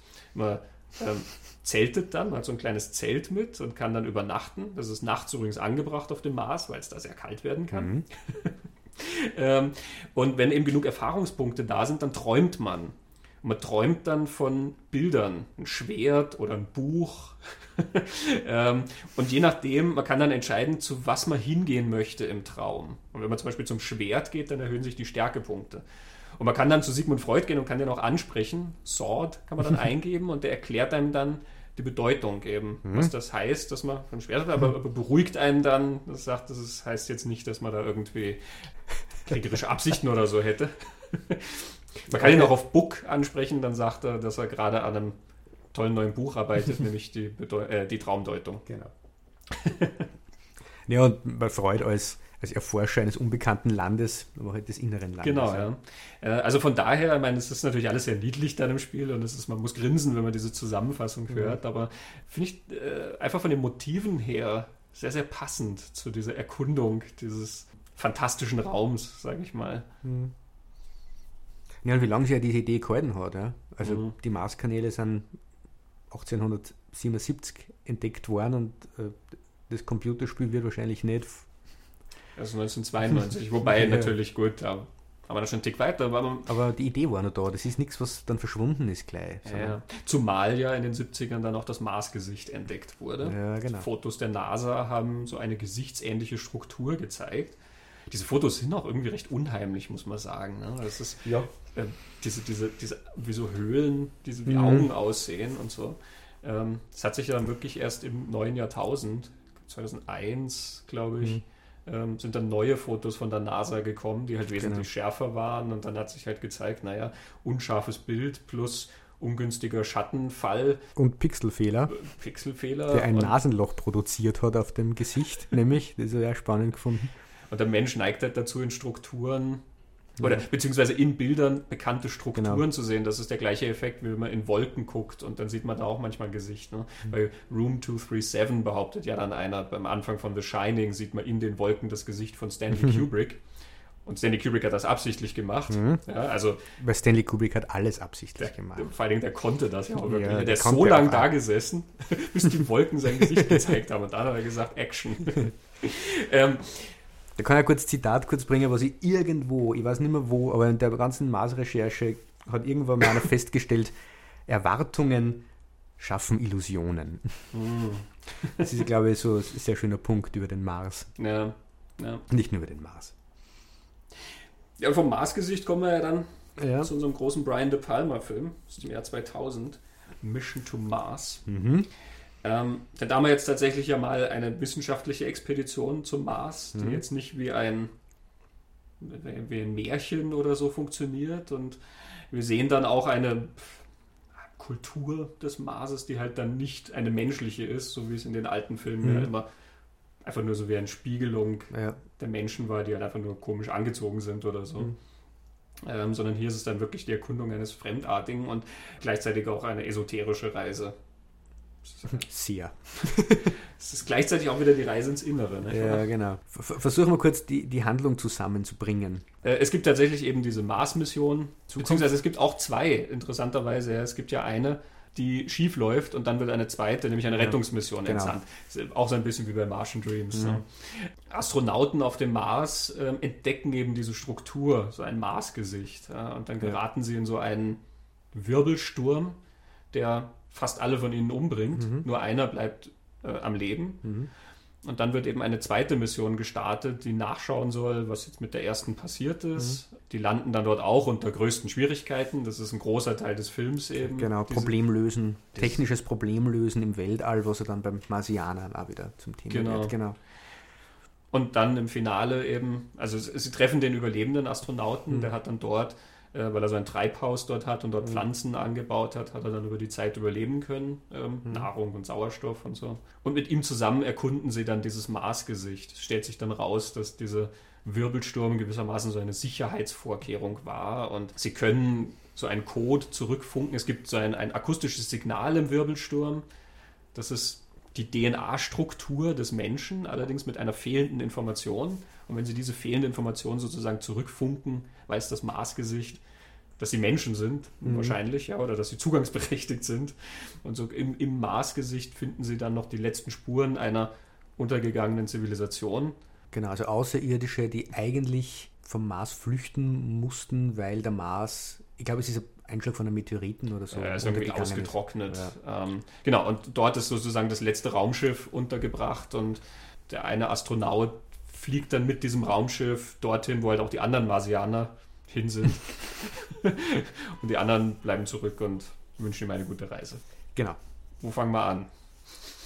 Naja, die eine Idee, die halt, oder die eine Idee, die wir noch nicht gehabt haben und die dann auch nicht mehr auftaucht hat, ist die Idee, diese die Panspermie-Idee, dass quasi das Leben auf der Erde ja. nicht hier seinen Ursprung hatte, im Sinne der Evolution, sondern das Leben von außen kam. Mhm. Das ist so diese Idee, dass am Mars zum Beispiel, so wie es in dem Film aufgegriffen, aber diese Theorie gibt es ja tatsächlich, dass, äh, dass auf dem Mars ganz einfache Formen, Mikro, mikrobiotisch, Mikroben, ich weiß nicht, wie man das nennt, bin kein Biologe, aufgrund von Wasservorkommen, die es früher Mars gegeben hat, man geht äh, davon aus, dass es früher große Wassermengen am Mars gegeben hat, bevor die Atmosphäre einfach zu dünn geworden ist. Und dass durch dieses Zusammenkrachen von großen Felsen im Weltraum irgendwelche Asteroiden auf die Erde geschleudert wurden und so kam das Leben auf die Erde. Und es gibt ja einen zwei Kilo schweren Teil des Marses, den man in Frankreich gefunden hat, der zum Teil weiter zurückdatiert wurde, als ähm, man das Leben auf der Erde zurückdatiert. Mhm.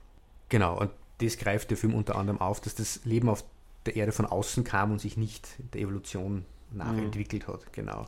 Genau. Also man, es, es, gibt diese Theorie sozusagen in wissenschaftlicher Form. Genau. Das ist dann eben zu diesem Zeitpunkt, als die Planeten auch noch so im Entstehen mhm. waren und so, da war der Austausch von ich sage mal, Weltraumgeröll noch wesentlich größer, ja, weil ja noch keine Atmosphäre zum Beispiel gebildet war, in der mhm. Sachen verglühen konnten oder so. Ja. Also die, die, gleiche Theorie oder sagen wir mal Teil dieser, dieser Theorie besagt ja dann zum Beispiel auch, dass der Mond eigentlich ein Teil unserer Erde ist, ja. dass halt einfach durch einen riesigen Meteoriteneinschlag so ein Teil der Erde herausgerissen wurde und dann in eine Umlaufbahn um unsere Erde geriet. Mhm. Und der offensichtliche Art, das habe ich auch sehr spannend gefunden, dass der Mond dazu führt, dass die Erde eine, stabile Achsendrehung hat genau. Äh, und damit eine stabilere Umlaufbahn und das ermöglicht uns überhaupt Leben hier, während es zum Beispiel der ja. Mars ja nicht so stark hat, obwohl er zwei Monde hat. Aber genau. Ähm, es gibt in dieser Reihe vom ZDF die Ozeane von Frank Schätzing moderiert. Ähm, da zeigen es das, wie quasi die Erde aussehen würde, wenn es den Mond nicht gäbe. Mhm. Dass dann quasi dauernd Wirbelstürme über die Erde fegen würden. Es gäbe keine hohen Berge, weil das alles von dem permanenten Wind abgetragen mhm. worden wäre. Und wenn sich Leben weiterentwickelt, dann wäre das welches, was sozusagen am Boden kriecht, weil aufrecht gehen einfach völlig sinnlos ist in einer Welt, wo es sich mhm. dauernd umpustet. ähm, da haben sie dann so ein paar genau. Visualisierungen davon, das ist ganz spannend gemacht. Das ist die, die wissenschaftliche genau. Variante sozusagen. Und so kommt dann halt irgendwie sozusagen ein Brocken Mars auf die Erde und bringt vielleicht was mit, genau. weil halt immer irgendwelche Mikroben oder Bakterien mhm. oder was immer es gibt Organismen sozusagen mitgebracht werden. Es gibt natürlich dann auch die esoterische Variante, die sich dann in verschiedenen äh, Ausformungen Ideen präsentiert. Also ich glaube, im gleichen Stil zu sehen sind dann diese Däniken-Ideen, ja. dass Außerirdische kommen, um uns sozusagen auch was zu bringen, um genau. uns Technologie zu zeigen oder ja. so. Ja, die, die, die haben damals die Maya besucht ähm, und haben Baupläne gezeigt oder was auch immer. Und ähm, deswegen haben wir uns entwickelt.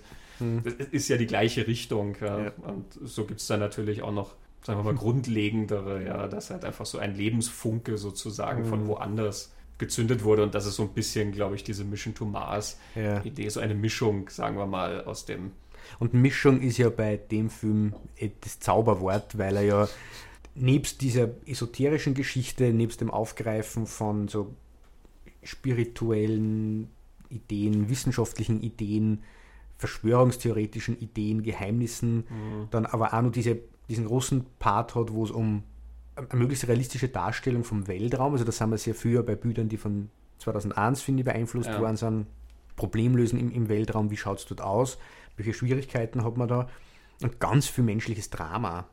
Ja. Also es, sind, es, gibt so zwar so Spiegelgeschichten rund um ähm, Ehebeziehung, eigentlich gab es nur dritte, nur die von, also Don Cheadle spielt er den, der am Mars strandet und dann warten mhm. muss. Der hat ja selber Familie, äh, über das wird aber nicht so stark viel geredet. Es geht mehr so um die, die Beziehung zwischen Connie Nielsen und Tim Robbins einerseits und die Ehe, die, die Gary Sinise und seine Frau geführt haben, weil die ist verstorben. Mhm. Ja. Weswegen er ja dann, er ist dann der Astronaut, der genau. dann weiter aufbricht, um quasi vom Mars dann in mhm. diese fremde Welt weiterzugehen, ähm, weil er sozusagen hier nichts mehr hat, gewissermaßen. Und die ganzen Elemente bringt der Film nicht wirklich gescheit unter den Hut, meiner Meinung nach. Der Mars selber ist aber sehr realistisch schon, schon dargestellt und auch diese Raumfahrtsgeschichten. Es ist eine, eine rote Gesteinswüste, der Mars. Ja. Und dass er ein, roter Planet ist, taucht er dann in die 60er, 70er, 50er, 60er, 70er Jahre im Kino dann ja auch schon auf. Mhm. Was wir ja, wie wir am Anfang geredet haben, das ja noch nicht so ist. Ja. Ich wollte jetzt gerade sagen, äh, weil du sagst, er bringt diese ganzen Elemente nicht zusammen. So ein, ein herziges, wie könnte er auch. ähm, aber 2001 ist ja wirklich ein, ein ganz großes Vorbild in mhm. der Hinsicht, der nämlich ähnliche Elemente zusammenbringt, nur das menschliche Drama ähm, ist ja zurückgefahren bei 2001. Mhm. Das menschliche Drama durchleidet gewissermaßen ein Computer, der darum fleht, nicht abgeschaltet zu werden oder sich hintergangen fühlt und äh, alle diese Sachen. Aber eben diese einerseits Konzentration auf technische Details und dann so eine ganz, ganz minutiöse Inszenierung von äh, Aktionen, zum Beispiel zu einer Reparatur und so. Das ist sehr 2001. 2001 hat ja auch diese, diese ganz lange Sequenz, wo die da in diesem Pod hinausfliegen, um sich dann dieses, diese Steuerungseinheit anzuschauen, die dann angeblich, also einen Defekt aufweisen wird. Der Computer prognostiziert das ja und dann ist es nicht der Fall und so. Das sind ganz, ganz lange Sequenzen und das, sowas hat Mission to Mars ja dann auch, mhm. wo die dann da rausklettern, um dann da Schäden am Raumschiff zu beheben. Auch in diesen natürlich diese künstliche Schwerkraft, wie sich dann diese Rotationseinheit, mhm. wie das gezeigt mhm. wird und wie die Leute dann da drin rumklettern und so, das sind ganz eindeutig ja. 2001 Bilder. Und 2001 hat ja auch diesen ganz großen Teil der Ursprung der Menschheit oder mhm. die Frage der Evolution oder wie immer man den Finger draufhalten will. Ja, also du siehst die Evolution schon am Anfang von 2001 und es geht dann wohl auch später darum, wenn dieses Sternenkind zu sehen ist zum Schluss. Ähm, und Mission to Mars versucht das ja dann auch so ein bisschen. Und eben meine empörte Frage, wie könnte er auch? Ich finde, 2001 bringt das alles sehr gut unter einen Hut. Ja. Mission to Mars. Hm. Ich finde ja, die technischen Aspekte funktionieren am besten im Film. Das sind die, die auch am spannendsten sind. Wobei da man auch sagen muss, also du hast jetzt gesagt, realistisch. Ich meine, man kann da manches nachlesen, solche Sachen stören mich da meistens nicht so. Also dieses Treibhaus hätte nie genug Sauerstoff produziert, dass Don Cheadle dort ja. hätte überleben können. Solche Geschichten sind natürlich immer wieder drin. Die ganz große, schmerzliche Sequenz äh, zwischen den Astronauten, die dann da frei durchs All schweben, mhm. ähm, die dann zur Tragödie wird, mhm. irgendwie so, die hat mich leider nie so mitgerissen, weil ja, äh, selbst mit meinem geringen Verständnis von dem, was Astronauten so machen, äh, sehe ich, dass die nicht Treibstoff verbrauchen pro Sekunde oder Minute oder sowas, die die da herumschweben, sondern im Prinzip einfach nur so ein kurzer Stoß genügt und dann schweben die eh unendlich lang in eine Richtung. Das heißt, diese Rettungsaktion, die sie da vorhaben, würde nach meinem Verständnis immer völlig normal funktionieren und ganz easy und hätte dieses ganze Drama nicht gebraucht, was dann da ja, so drüber gestülpt wird. Da beißt sich dann schon wieder so ein bisschen mit dem Realismus, ja. nämlich auch dahingehend, dass man sagt, ja, man weiß schon, was sie wollen, aber es ist halt wirklich so, so offensichtlich eigentlich, dass es eigentlich mhm. anders funktionieren würde, dass es halt nicht ganz aufgeht. Mhm. Und dann kommt natürlich der esoterische Teil, eben der Teil, wo Kubrick dann, finde ich, ja auch sehr interessant ist, weil Kubrick ja ähm, sehr vage bleibt. Kubrick spricht das ja nicht aus, was er sagt. Es ist eine sehr poetische Inszenierung, die Kubrick da mhm. anbietet, die auch dann natürlich sehr rätselhaft bleibt. Was genau wird da gesagt und was genau passiert da? Während Mission to Mars erklärt dir das alles. Ja. Sie, sie, treffen sozusagen den Museumsführer, das Alien, das ihnen dann die komplette Geschichte erzählt. Mhm. Ähm, das, ist, das, sind wir und so ist es mit der Menschheit und so. Und du siehst dann nette Animationen dazu. Genau. In 3D sicher super.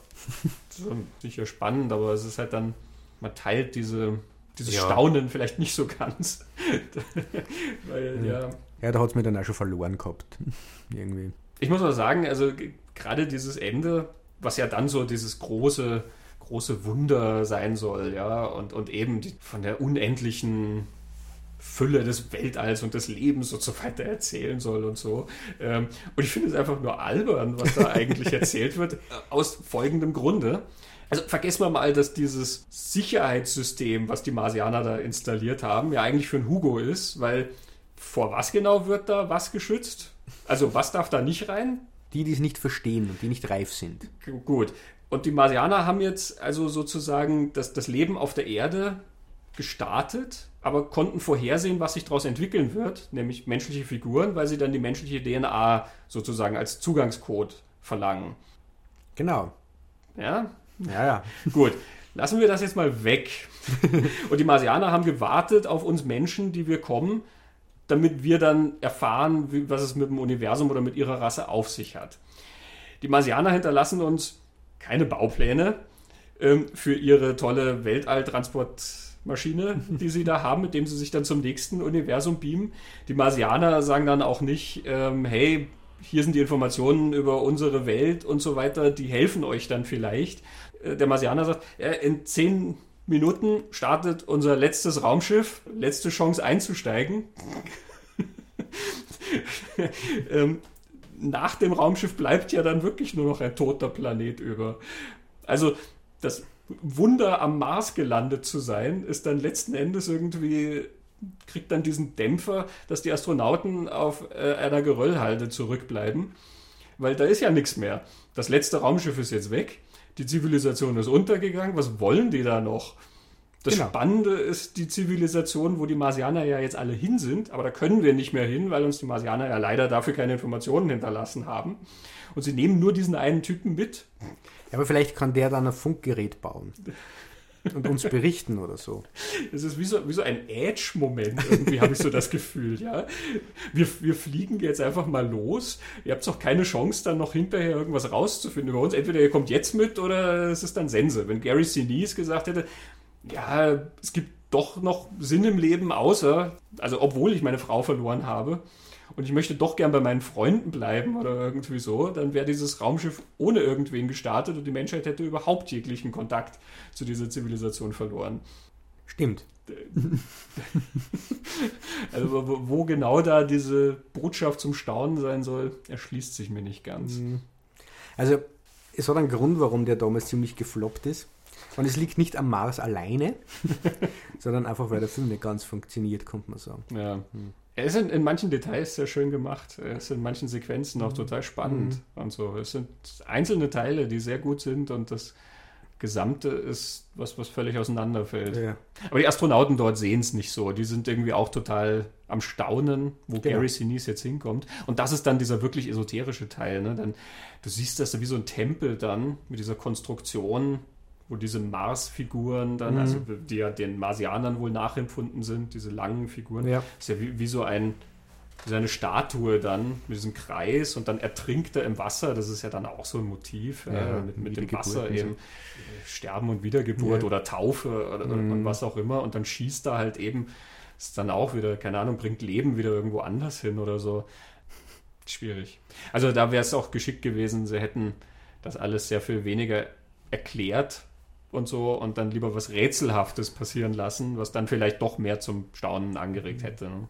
Ja, wenn man davon ausgeht, dass sie eine möglichst gute Geschichte erzählen wollten, das End wirkt auf mich halt auch so, sie wollten möglichst aufregende, tolle Bilder fürs Kino schaffen, mit einer Animationstechnologie, von der es damals der Meinung waren, das bringt jetzt ganz was Neues hervor, weil das, das ist ja wirklich alles aus dem, aus dem Rechner. Und ich kann mich, obwohl es gar nicht so lange her ist, nicht mehr genau erinnern, wie animierte Bilder im Jahr 2000 ausgeschaut haben, inwieweit er da jetzt beim Puls der Zeit ist quasi, mit dem wir es macht, oder ob das auch schon, aber jetzt schaut es natürlich lächerlich aus ein bisschen, ja, mit dem, was man heute gewohnt ist, aber Ja, so ein bisschen wie so eine kleine Show, oder? Eben Ja. im Museum, äh, Mhm. so für die Kinderchen werden da manchmal so kleine Animationen gemacht, Genau. ja, aber du siehst dann da das Leben aus dem Wasser kommen und das wird dann größer und verwandelt sich in die Dinosaurier. Und irgendwo ist in dieser Reihe dann zwischen Dinosaurier und Mensch, das ist dann alles irgendwie so eine Linie oder so. Also vielleicht auch nicht so ganz gelungen als wissenschaftliche ähm, Informationsveranstaltung. Aber Aber- gut, vielleicht wissen die Marsianer ja eigentlich eh überhaupt nichts. Ne? Wir gehen nur jetzt davon aus, dass die total fortgeschritten sind. Weil die so einen tollen Beam erfunden haben, mit dem sie dann vom Mars irgendwo anders hin flüchten können. ja, vielleicht haben sie diesen einen Menschen gebraucht für irgendwas, aber das kommt im Film nicht vor. So oder so war Mission to Mars damals nicht der einzige Mars-Film, sondern es hat auch noch andere gegeben, die dazu geführt haben, dass man dann damals der Meinung war, Mars ist ganz schlecht für die Kasse, wir Ja. machen keine Mars-Filme mehr. Ja, Red Planet, der Hm. Konkurrenzfilm, ist dann auch niedergegangen und gleich hinterher kam äh, Ghosts of Mars von John Carpenter. Danach haben sie dann erstmal den Mars so ein bisschen mit spitzen Fingern Mhm. angefasst. Später haben sich natürlich noch so ein paar weitere Mars-Flops sozusagen dazu gesellt. Ne? Ähm, eben John Carter auf Mhm. Mars. Also der ja nicht mal John Carter auf Mars heißt, so heißt ja nur die Vorlage. Genau. John Carter zwischen zwei Welten. Mhm. Ich glaube, der Original ist wirklich einfach nur John Carter. War ein gigantischer finanzieller Flop für Disney. Und Ja. dann gibt es diesen Mars Needs Moms. Irgendwie So eine Science-Fiction-Komödie Mhm. Von Simon Wells, dem Enkel von H.G. Wells, Mhm. inszeniert. Das sind halt dann immer gewisse Zufälle, die es gibt. Mhm. Und Krieg der Welten, das Remake, war sehr erfolgreich. Der Genau. spielt zwar nicht auf dem Mars, aber Ja. wir kommen immer noch vom Mars. Mhm. Und andere Mars-Filme, so wie Total Recall oder so, waren auch sehr erfolgreich. Der war zwar davor, aber Genau. Ja, Total Recall ist, kommen wir dann bei den Kolonisierungsgeschichten wahrscheinlich dazu. ja. genau, ja.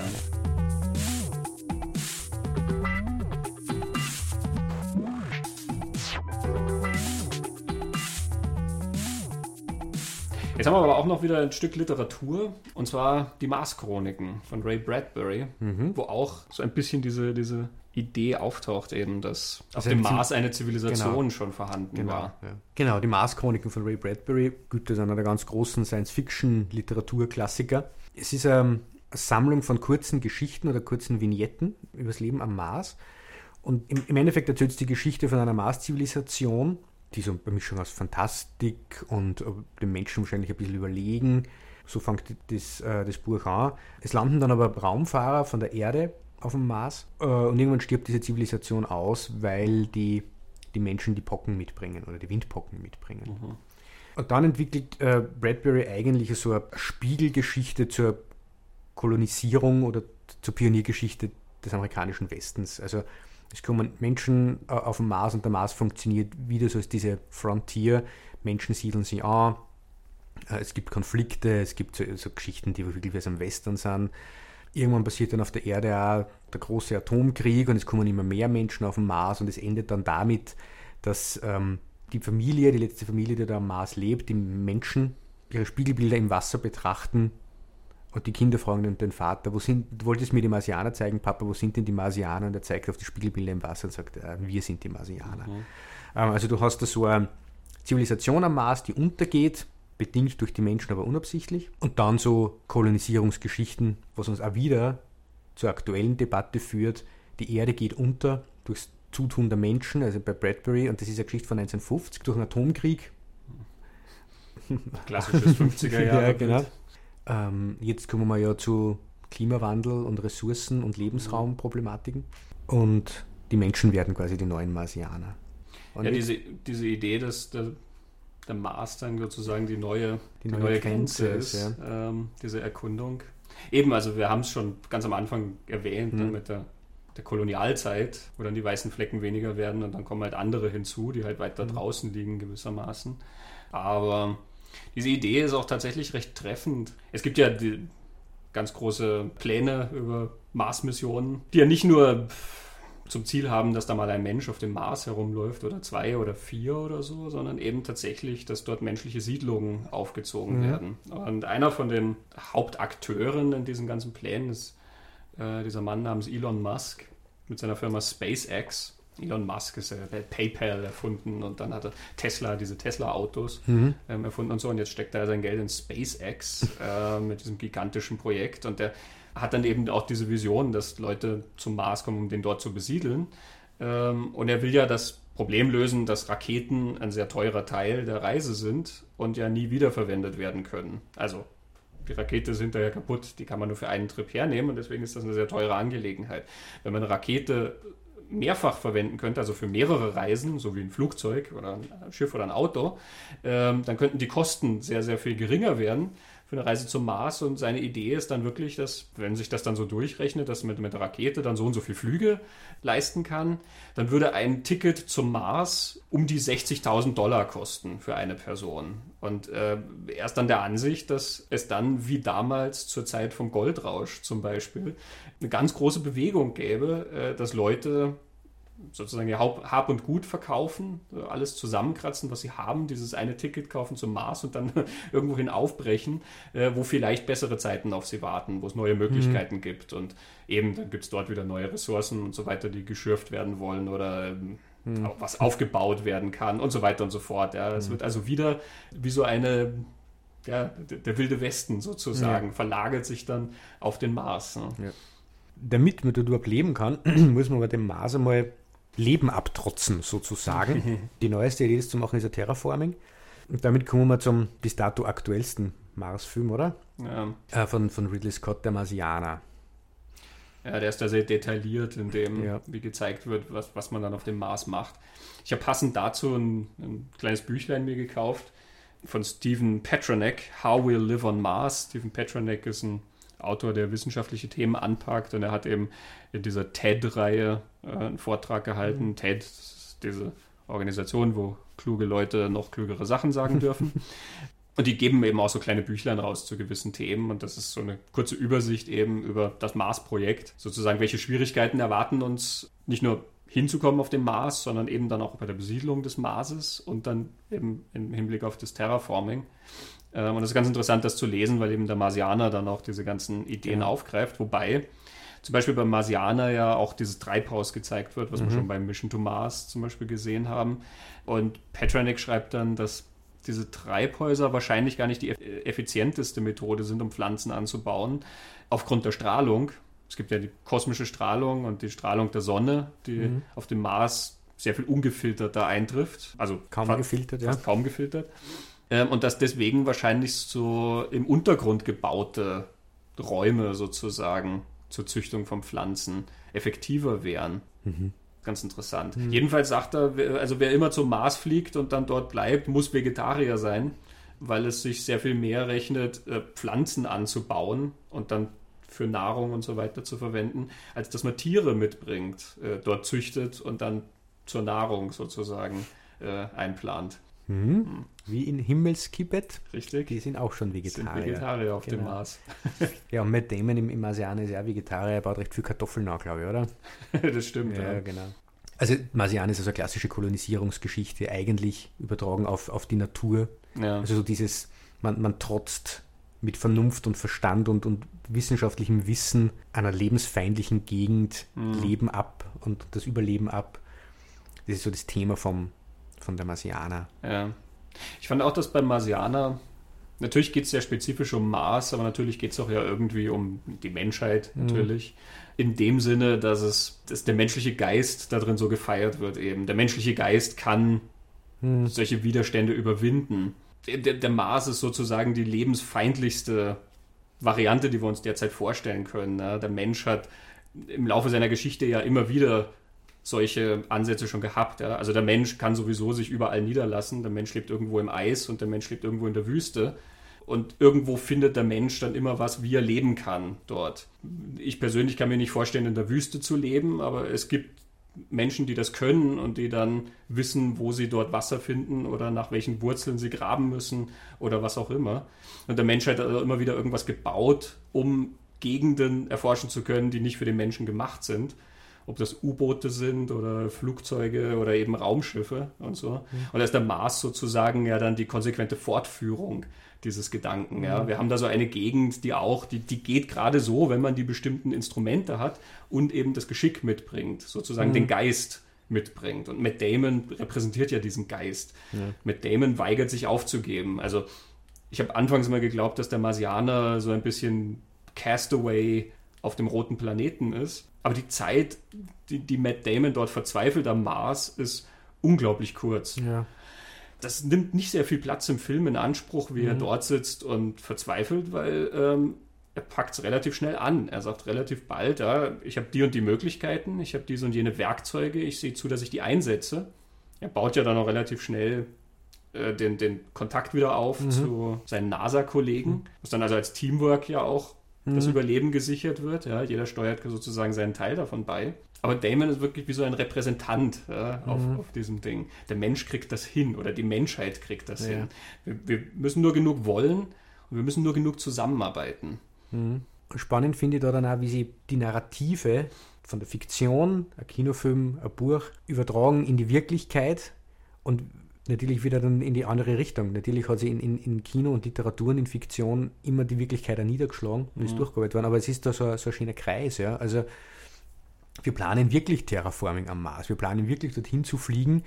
Ja, und im Hintergrund, das ist, glaube ich, so die aktuelle Idee der Mars für den Menschen. Das ist ein menschliches Narrativ, weg von jeder Fiktion, sondern welche Geschichten erzählen wir uns selber für unser Leben. Wir richten die Erde zugrunde, ja, die, die Rufe verhallen gefühlt ungehört. Und die Frage ist, was tun wir dann?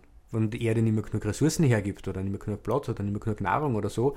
Und dann kommen wir auf die Idee, man bevölkert einen anderen Planeten und die Frage ist, kann uns der Asyl geben im Großen und Ganzen? Ist ja das die, die große Frage, hinter dem kennen wir dort überhaupt leben und was müssen wir tun, um dort leben zu können? Und diese Ideen entwickeln sich jetzt. Ja?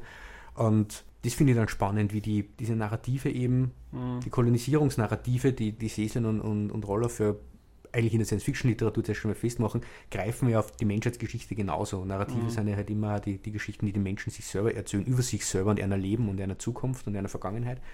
Und es ist ja dann immer Teil der Fiktion. Mhm. Breitet sich halt Leben immer aus, sofern es kann. Jede mhm. Lebensform vermehrt sich und breitet sich aus. Ähm, der Mensch ist da nicht anders. Das heißt, ich glaube, es ist selbst, wenn man das wegrechnet, dass jetzt unser Planet Probleme hat und eventuell zerstört werden könnte oder so, sei es jetzt durch Atomkrieg oder mhm. sei es dadurch, dass wir alle aufbrauchen, was hier ist, oder dass wir ihn überbevölkern mhm. oder was auch immer. Ich glaube, selbst wenn du das alles wegrechnen würdest, wäre das Bedürfnis da, auch weiter nach außen zu gehen. Mhm. Eben, der Mensch lässt sich überall nieder, hat sich auch auf der Erde schon überall, wo er nur irgendwie kann, niedergelassen.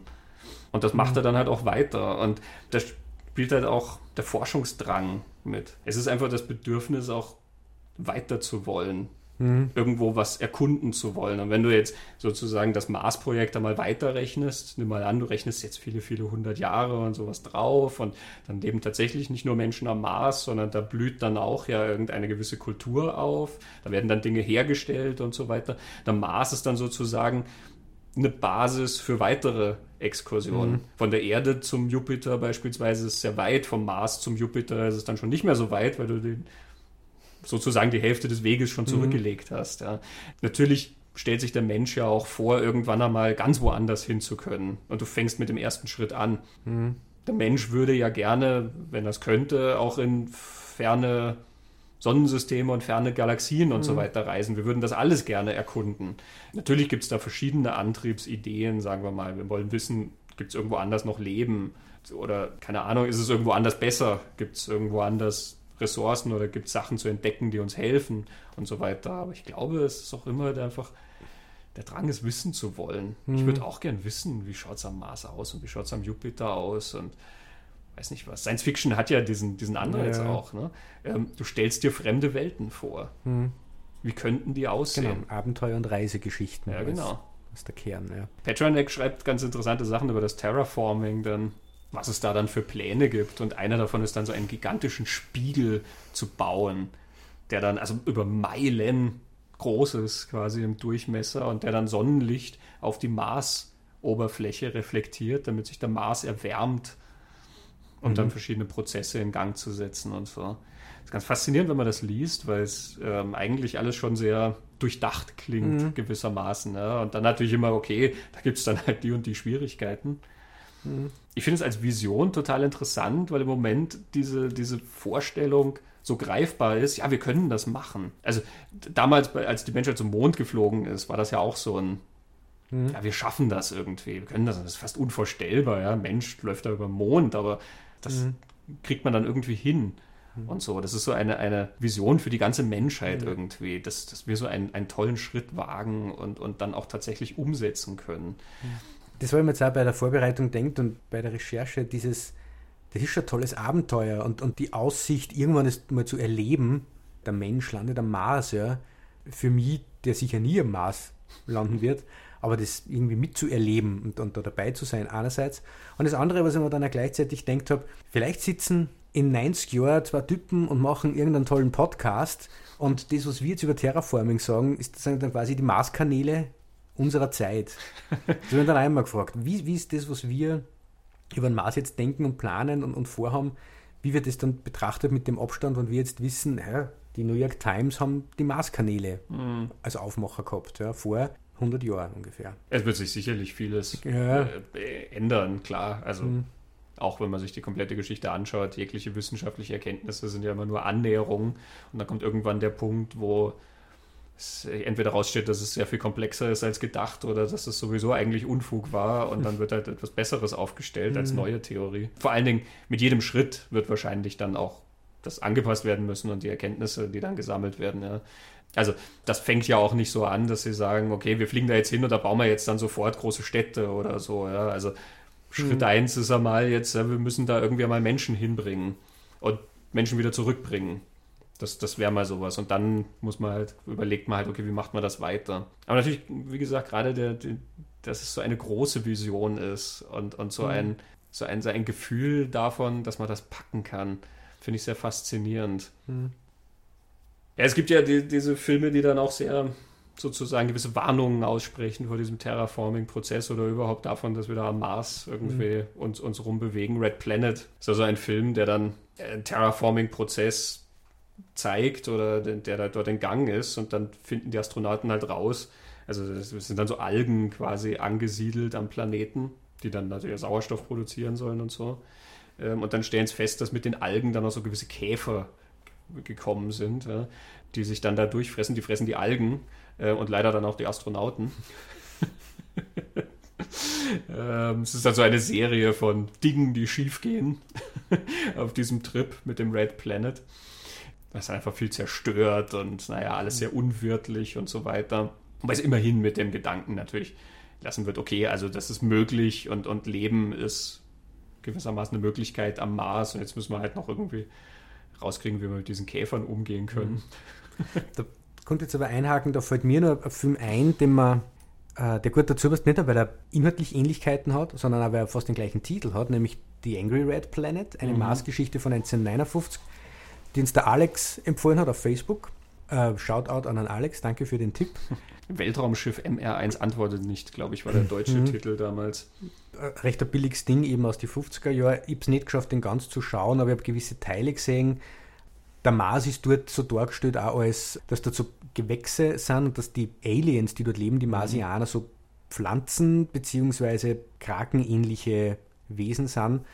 Und Ganz spannend an dem Film ist, er ist so billig gemacht, dass die spezielle Technik sie einfallen lassen, wie es den Mars sichtlich als Mars gestalten. Sie dürfen da mit dem, dem Filmnegativ gearbeitet haben, das irgendwie zum Teil belichtet und dann einfach mit, mit Farb angemalt haben, gibt dem Ganzen einen recht einen fremden, eigenwilligen Look, recht eine, recht eine spannende Geschichte, wie das ausschaut sonst äh, kann ich leider nicht viel sagen über The Angry Red Planet. Es dürfte in den 50er Jahren, schätze ich mal, so eine Geschichte sein, dass das mitgebracht auf die Erde wird, aber man weiß dann nicht genau. Also so diese mhm. Invasionsgedanken würden da ganz gut reinpassen.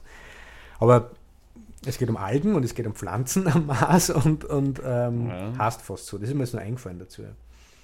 Ja, man muss sich natürlich fragen, wo die Käfer herkommen. Also die werden ja da sicherlich nicht tausende von Jahren rumgelungert sein und waren hungrig. Aus dem Marsgesicht von Mission to Mars.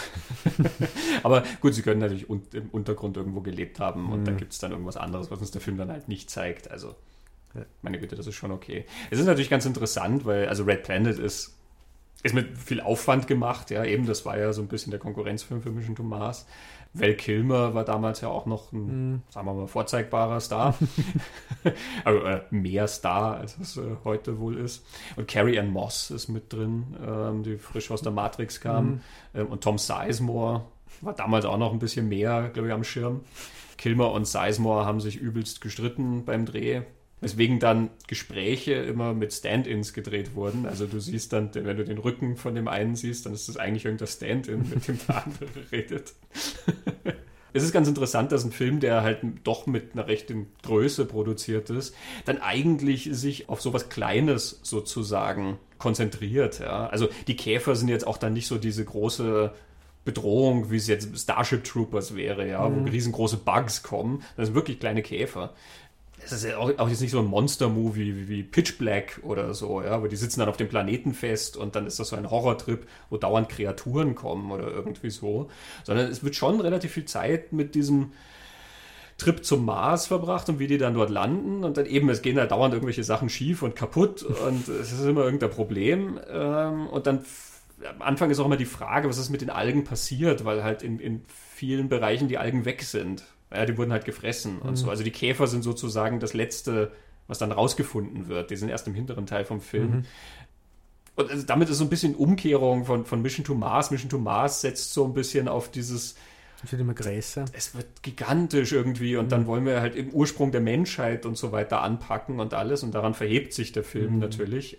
Obwohl er sehr ambitioniert ist in der ja. Hinsicht, aber natürlich gehen die dann alle in die falsche Richtung. Während Red Planet dann irgendwie auf sowas anderes auf, auf sowas Kleines dann letzten Endes hinausläuft. Ja. Mhm. Er spricht ein bisschen diese, diese Idee noch der Philosophie an. Es ist einer von den Astronauten, Terence Stamp spielt den am Anfang, der dann so ein bisschen sagt, dass er in der Wissenschaft gewissermaßen die Antworten nicht gefunden hat und deswegen hat er sich der Religion zugewandt.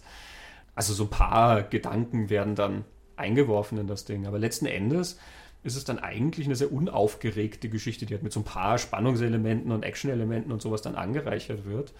Ähm, aber es geht um Algen, die dann von Käfern gefressen werden. Also ist eigentlich ganz interessant, aber man sieht natürlich auch, warum es dann als Event-Movie jetzt vielleicht nicht ganz so gezündet hat. Ne? Und dann gibt es natürlich noch Ghosts of Mars. Mhm. Ähm, wir hatten vorher John Carter off Mars, das ist John Carpenter on Mars. Ja, wobei der Mars da, der Mars als Mars jetzt nicht so die große Rolle spielt. Das ist immer wieder quasi am Anfang. Ja? ja. Wobei auch dort Terraforming erwähnt mhm. wird. Am Anfang wird eingeblendet, 84 Prozent vollständig, das mhm. Terraforming. Deswegen können sie ja dort atmen und so. Aber interessant ist er in der Hinsicht, dass er ja dieses Western Motiv ja. hat. Ja. Die fahren mit dem Zug und haben dort eine Minenstadt, wo mhm. dann Sachen abgebaut werden und sowas. Und das klingt dann wie diese Vision eigentlich. Ne? Man, wahrscheinlich mhm. werden wir nicht mit staubigen Zügen dort irgendwie rumfahren. Ähm, aber wenn sich sozusagen die Grenze verschiebt und wir haben dann wie beim Goldrausch so ein vielleicht entstehen dann solche Städte. Vor allen Dingen ist ja nicht gesagt, dass das dann diese unglaublich schöne Utopie ist, wo alle so toll leben oder so, sondern wir wissen ja aus diesen bisherigen Zeiten, wo Menschen irgendwo anders hin aufgebrochen mhm. sind, Kolonialzeiten und sowas, die haben dort sehr, sehr dürftig gehaust. Das waren mhm. meistens sehr notdürftige Unterkünfte, die die hatten. Das waren sehr viele Entbehrungen, die sie nicht nur auf der Reise, sondern auch im Leben dort erstmal hatten. Und oft sind die dann ja auch ausgenutzt worden. Ja. Ist, viele Leute sind gestorben bei diesem ganzen Prozess. Ähm, und wenn die dann dort irgendwo in Minen oder sowas was geschürft haben, ein paar haben es geschafft, das zu Reichtum verbringen, aber andere haben halt dann einfach nur geackert. Ja. Mhm. Also von daher finde ich, ist Ghosts of Mars in, in, diesem Kontext eigentlich nicht uninteressant, wie das mhm. dort gezeigt wird. Nämlich mhm. eigentlich total unspektakulär. Ja. Hm. Es ist halt einfach eine weitere Gegend, in der wir uns niederlassen und deren Ressourcen wir halt dann irgendwie abbauen wollen. Hm. Ja, und das bringt uns zu Total Recall, oder? ja. Die Ressourcen, die am Mars abgebaut werden.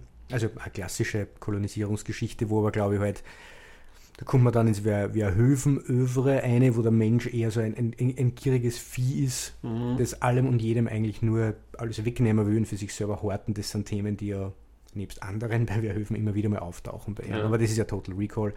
Und gleichzeitig ist Total Recall ähm, Philip K. Dick Geschichte im Kern, mhm. wobei die Philip K. Dick Geschichte ja diese den Kolonisierungsaspekt ja gar nicht hat, diesen Abbauaspekt gar nicht ja. hat, diesen Gieraspekt, sondern da geht es mehr so um, kann ich meinem Verstand trauen. Ja. Eben ist es wieder so eine Traumgeschichte genau. letzten Endes, ja, wo man auch wieder so an diesen Anfängen Die sind. Also das ist schon so ein Element, was mhm. eigentlich immer wieder auftaucht, ne? dass diese, diese Science Fiction auch oft was mit so einer inneren Erfahrung gewissermaßen zu tun hat auch bei Mission of Mars ja eben, also mhm. zumindest für die Gary Sinise-Figur. Mhm. Es ist immer auch so eine Reise in, in sich selbst. So, ob dann nun A Trip to Mars, dann bunte Märchenwälder sozusagen. Bunt wahnsinnig, mhm. so schwarz-weiß, aber man stellt sie sich bunt vor. Wenn man sich sowas dann vorstellt eben, oder ob es dann zurückgelassene außerirdische Kulturen sind oder ja, eben die Vorstellung, dass der Trip zum Mars ja bei Total Recall als, als Reise, als Gedankenreise mhm, gewissermaßen gebucht ja. wird, die dann sich leider vielleicht, vielleicht als echt entpuppt oder auch nicht. Ja, genau. ja. Ähm, der Arbeiter imaginiert sich als Held. Mhm. Oder ist, will, will der Held einmal nur der normale Arbeiter sein? Oder? Genau, und dann ist das auch in dieser, eben in dieser Kolonialgesellschaft, mhm. die ja hauptsächlich aus so einem Arbeiterdings besteht. Ja. Also ähm, das ist ja eine, auch eine, keine vornehme Gesellschaft, durch die er dann rennt, sondern ja. alles andere als mhm. das. Ganz spannend.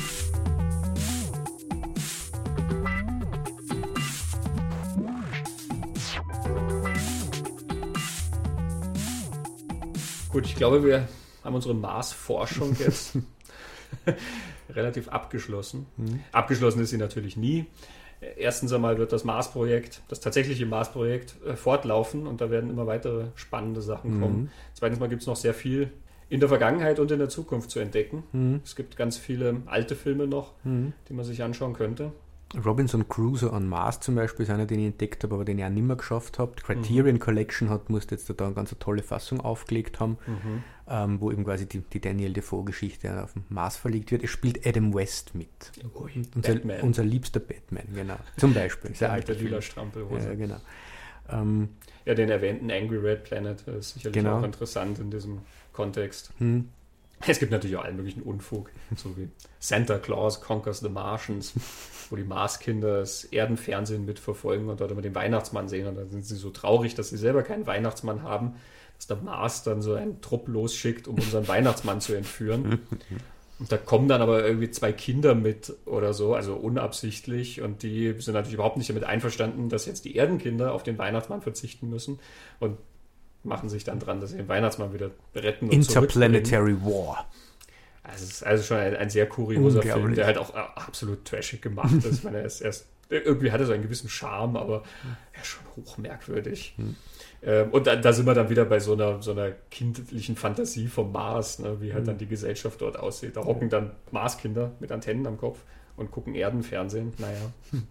Es gibt ja aber auch diverse zukünftige Mars-Projekte, genau. die jetzt angekündigt sind. Jetzt gerade läuft oder läuft, äh, auf Amazon kann man schauen, eine Serie, die Mars einfach heißt. Ron Howard hat die gemacht und zwar für oder mit National Geographic gemeinsam. Mhm. Ich glaube, jede Folge kostet ein paar Euro dabei noch. Ich habe nur gelesen davon, habe es auch noch nicht gesehen, aber es dürfte so eine Mischung aus einem, einem Narrativ sein über äh, Astronauten am Mars und sehr dokumentarisch gehaltenen Sequenzen. Die mhm. versuchen es da das sehr, sehr realistisch zu halten. Und im März, den Trailer jetzt gesehen, startet es im März ein Film namens Live mit äh, Jake Gyllenhaal und Ryan Reynolds unter anderem. Astronauten. Äh, der Trailer spielt sie nur in einem Raumschiff ab, die aber über dem Mars äh, hängen und quasi irgendeine Art von Lebensform offensichtlich vom Mars aufgabeln. Äh, Im Trailer wird es dann recht unheimlich. Mhm. Ich habe keine Ahnung, was da sonst ist. Ich habe nur den Trailer bis es kommt im, im März. Mhm. Passt live. Ja, unheimlich ist das immer, weil Jack Gillenhall ist einfach so talentiert, dass einem ganz unheimlich werden kann. Also eigentlich ist ja jeder Film mit dem in diese Kategorie einzuordnen. Ja, es gibt auch noch andere Mars-Projekte. Es ist ähm, eine Fernsehserie namens Mars, You Will Never Come Back im, im Entstehen. Und es ist eine, es gibt eine Buchtrilogie, die Mars-Trilogie von Kim Stanley Robinson, wo es auch um seine Kolonialisierung des Mars geht. Mhm. Die soll wohl verfilmt werden. Also da sind einige Sachen in Arbeit. Ich nehme ja auch mal an, die Mars-Trilogie wird dann nicht ein Film, sondern drei. Fünf. Fünf, ja genau, die letzten beiden Bücher werden gezweiteilt. ich weiß nicht, also da kommt einiges auf uns zu und eben, also mit dem, was es noch zurückgibt, man kann sich da noch sehr viel länger mit dem Mars mhm. beschäftigen. Ähm, ich darf in dem Zusammenhang dann auch noch einen, einen, sehr interessanten Band empfehlen. Things to Come, Science-Fiction-Film. Das ist mhm. anlässlich einer Ausstellung der Deutschen äh, Kinemathek in Berlin. Die läuft übrigens noch bis 23. April 2017, mhm. wo es um alle möglichen Aspekte des Science-Fiction-Films geht. Jetzt Darstellung von Gesellschaften oder Frauen im Science-Fiction-Film oder Geräusche, wie klingt das All und solche Sachen. Alles, was halt der Science-Fiction-Film in seiner langen äh, Geschichte gemacht hat. Da spielt natürlich der Mars auch immer wieder eine Rolle. Es ist unter anderem ein sehr interessantes Interview mit dem Astronauten und Physiker Ulrich Walter drin, der ein bisschen dann über die, die Mars-Mission redet. Er nennt sogar ein konkretes Datum, an welchem Tag wir am Mars landen werden. Wann? 2. August 2048. Das erleben wir noch. Sieht sie aus, ja. Er erklärt auch, wie er drauf kommt, weil er halt, das, das kann man einfach errechnen, weil Mars und Erde ja nicht immer gleich nah aneinander mhm. sind, ähm, sondern man muss dann immer dieses Zeitfenster abwarten, wo quasi die am nächsten sind, mhm. damit die Reise halt auch möglichst günstig ist, sozusagen, damit du nicht den, den, so viel Sprit verbrauchen musst. Das wussten übrigens auch die Dänen in Himmelskibet schon. Die sind extra geflogen, wo die so nahe aneinander sind. Ja, na bitte. Ja. Und er rechnet dann, ja, es gibt, also 2018 ist eben das nächste Mal der Fall, da schaffen wir sicher nicht, das zu starten. 2033 wäre quasi das nächste Ding. Da ist er sich nicht so sicher, ob NASA und so das bislang haben, weil er sagt, für den Mars braucht es Lebenserhaltungssysteme, die wir im Prinzip zwar kennen, aber die wir noch nie ausprobiert haben. Manche müssten mindestens ein paar Jahre auf, die, auf dem Mond mit diesen Systemen leben, um zu zeigen, ja, sie sind ausgereift. Also hält er das auch nicht ganz für wahrscheinlich und deswegen 2048 ist dann mhm. der nächste Termin und dieser Flugdauer sind 200 Tage, ähm, also 2. August 2048. ich bin gespannt, ich habe leider noch keinen Kalender, in den ich es eintragen kann. Aber ganz ernsthaft, ein spannendes Interview, was mhm. er da mhm. hat und insgesamt ein faszinierender Band mit, also nicht nur tollen Bildern, sondern sehr viel Information ähm, und sehr viel Ausblick auch. Und auch einem schönen Schlusswort, das sind nämlich schöne Zitate quer durch den Band immer verstreut und mhm. der Band endet dann eben mit einem Satz aus Oblivion, wo gesagt wird, ich werde das Gefühl nicht los, dass die Erde trotz allem, was geschehen ist, immer noch mein Zuhause ist. Mhm. So viel wie wir jetzt Richtung Mars geflogen sind, glaube ich, können wir das auch sagen. Genau. Ein schönes Schlusswort, wieder mal. In diesem Sinne bedanke ich mich, Christoph, für das bedanke interessante Gespräch. Auch. Ja, sehr interessant. Wir hören uns in Bälde wieder. In Bälde wieder, genau. Die, die Pläne stehen. Und ja, wenn so viel Mars dann noch nachkommt, werden wir uns ja vielleicht irgendwann nochmal dahin begehen und schauen, ja. wie sich unsere Aspekte, die wir da so herausgearbeitet haben, dann auch auf die zukünftigen Erzählungen anwenden lassen. Mhm. In diesem Sinne, auf Wiedersehen, würde ich sagen. Bis zum nächsten Jawohl. Podcast. Danke fürs Zuhören. Tschüss. Ciao.